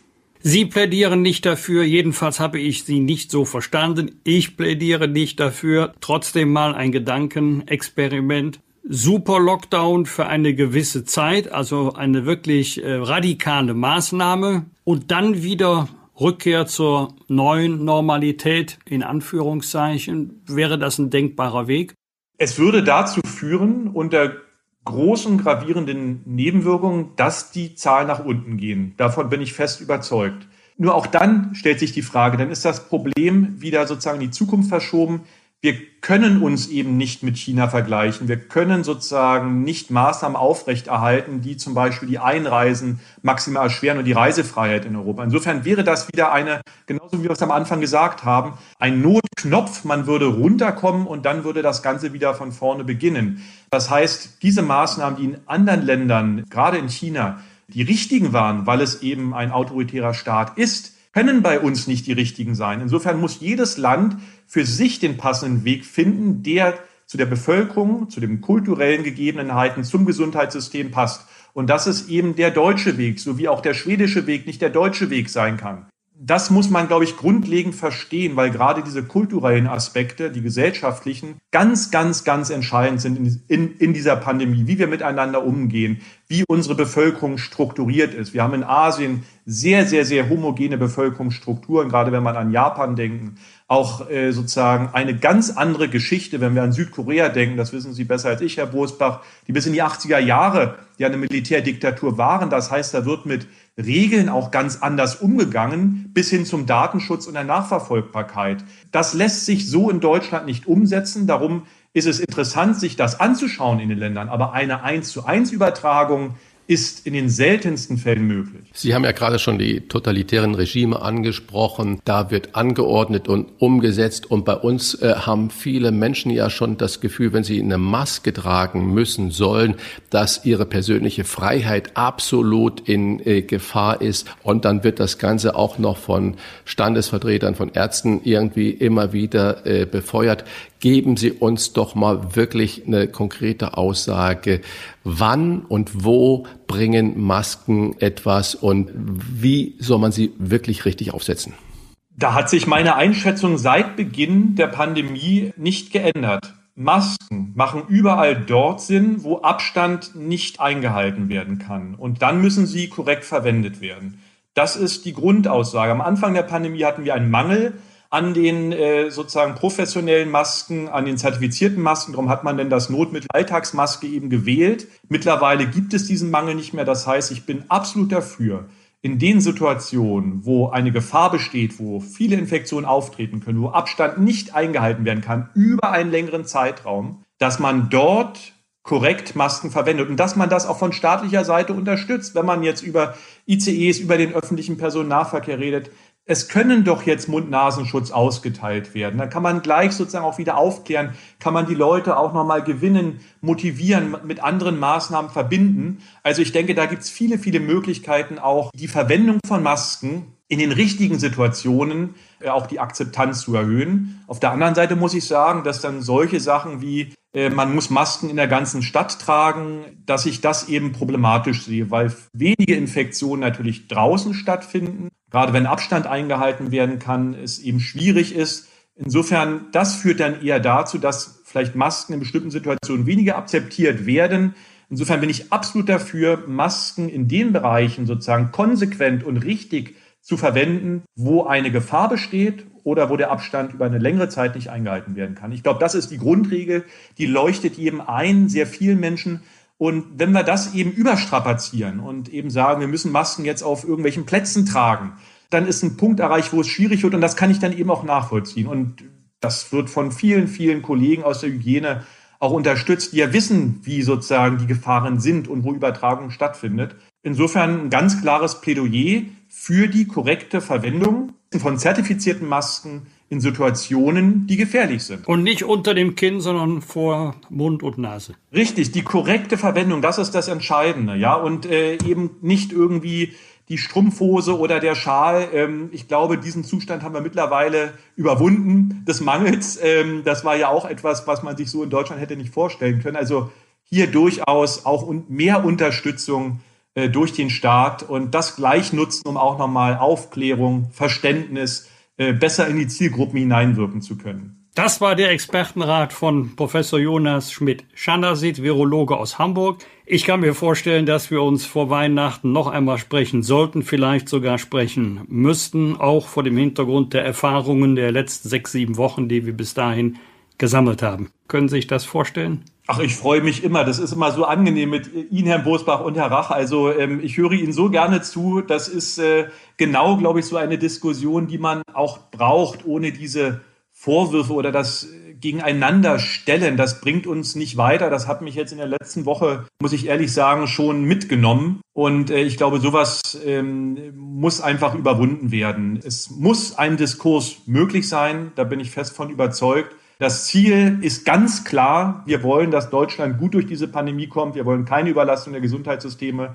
Die Wege dahin dürfen und müssen unterschiedlich sein oder die Ideen wie man das erreichen kann. Das darf meines Erachtens nicht in Frage gestellt werden.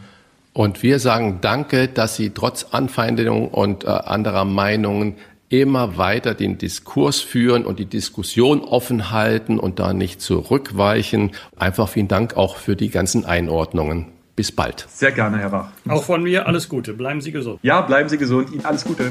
Was wird? Was wird? Wolfgang Bosbach und Christian Rach sind die Wochentester. Tester. Was in der kommenden Woche wichtig wird, erfahren Sie wieder ab sofort jede Woche bei uns, damit Sie gut informiert in die neue Woche starten können und wissen, was wird. Was auf alle Fälle sein wird, ist ein Geburtstag, der genau zwischen uns beiden liegt. Nämlich am kommenden Mittwoch wird Friedrich Merz 65 Jahre alt und äh, die Karnevalsaison beginnt im Rheinland. Äh, was von beidem feierst du? Also zunächst die gute Nachricht, beides wird stattfinden, aber auch beides nicht so wie traditionell üblich in einem eher ganz bescheidenen Rahmen. Und beides wird übrigens stattfinden ohne mich. Das heißt, 11.11., 11 Uhr 11 bleibt ein wichtiges Datum, aber diesmal eben nicht Remi Demi in der Kölner Innenstadt, sondern fleißig in der Kanzlei arbeiten.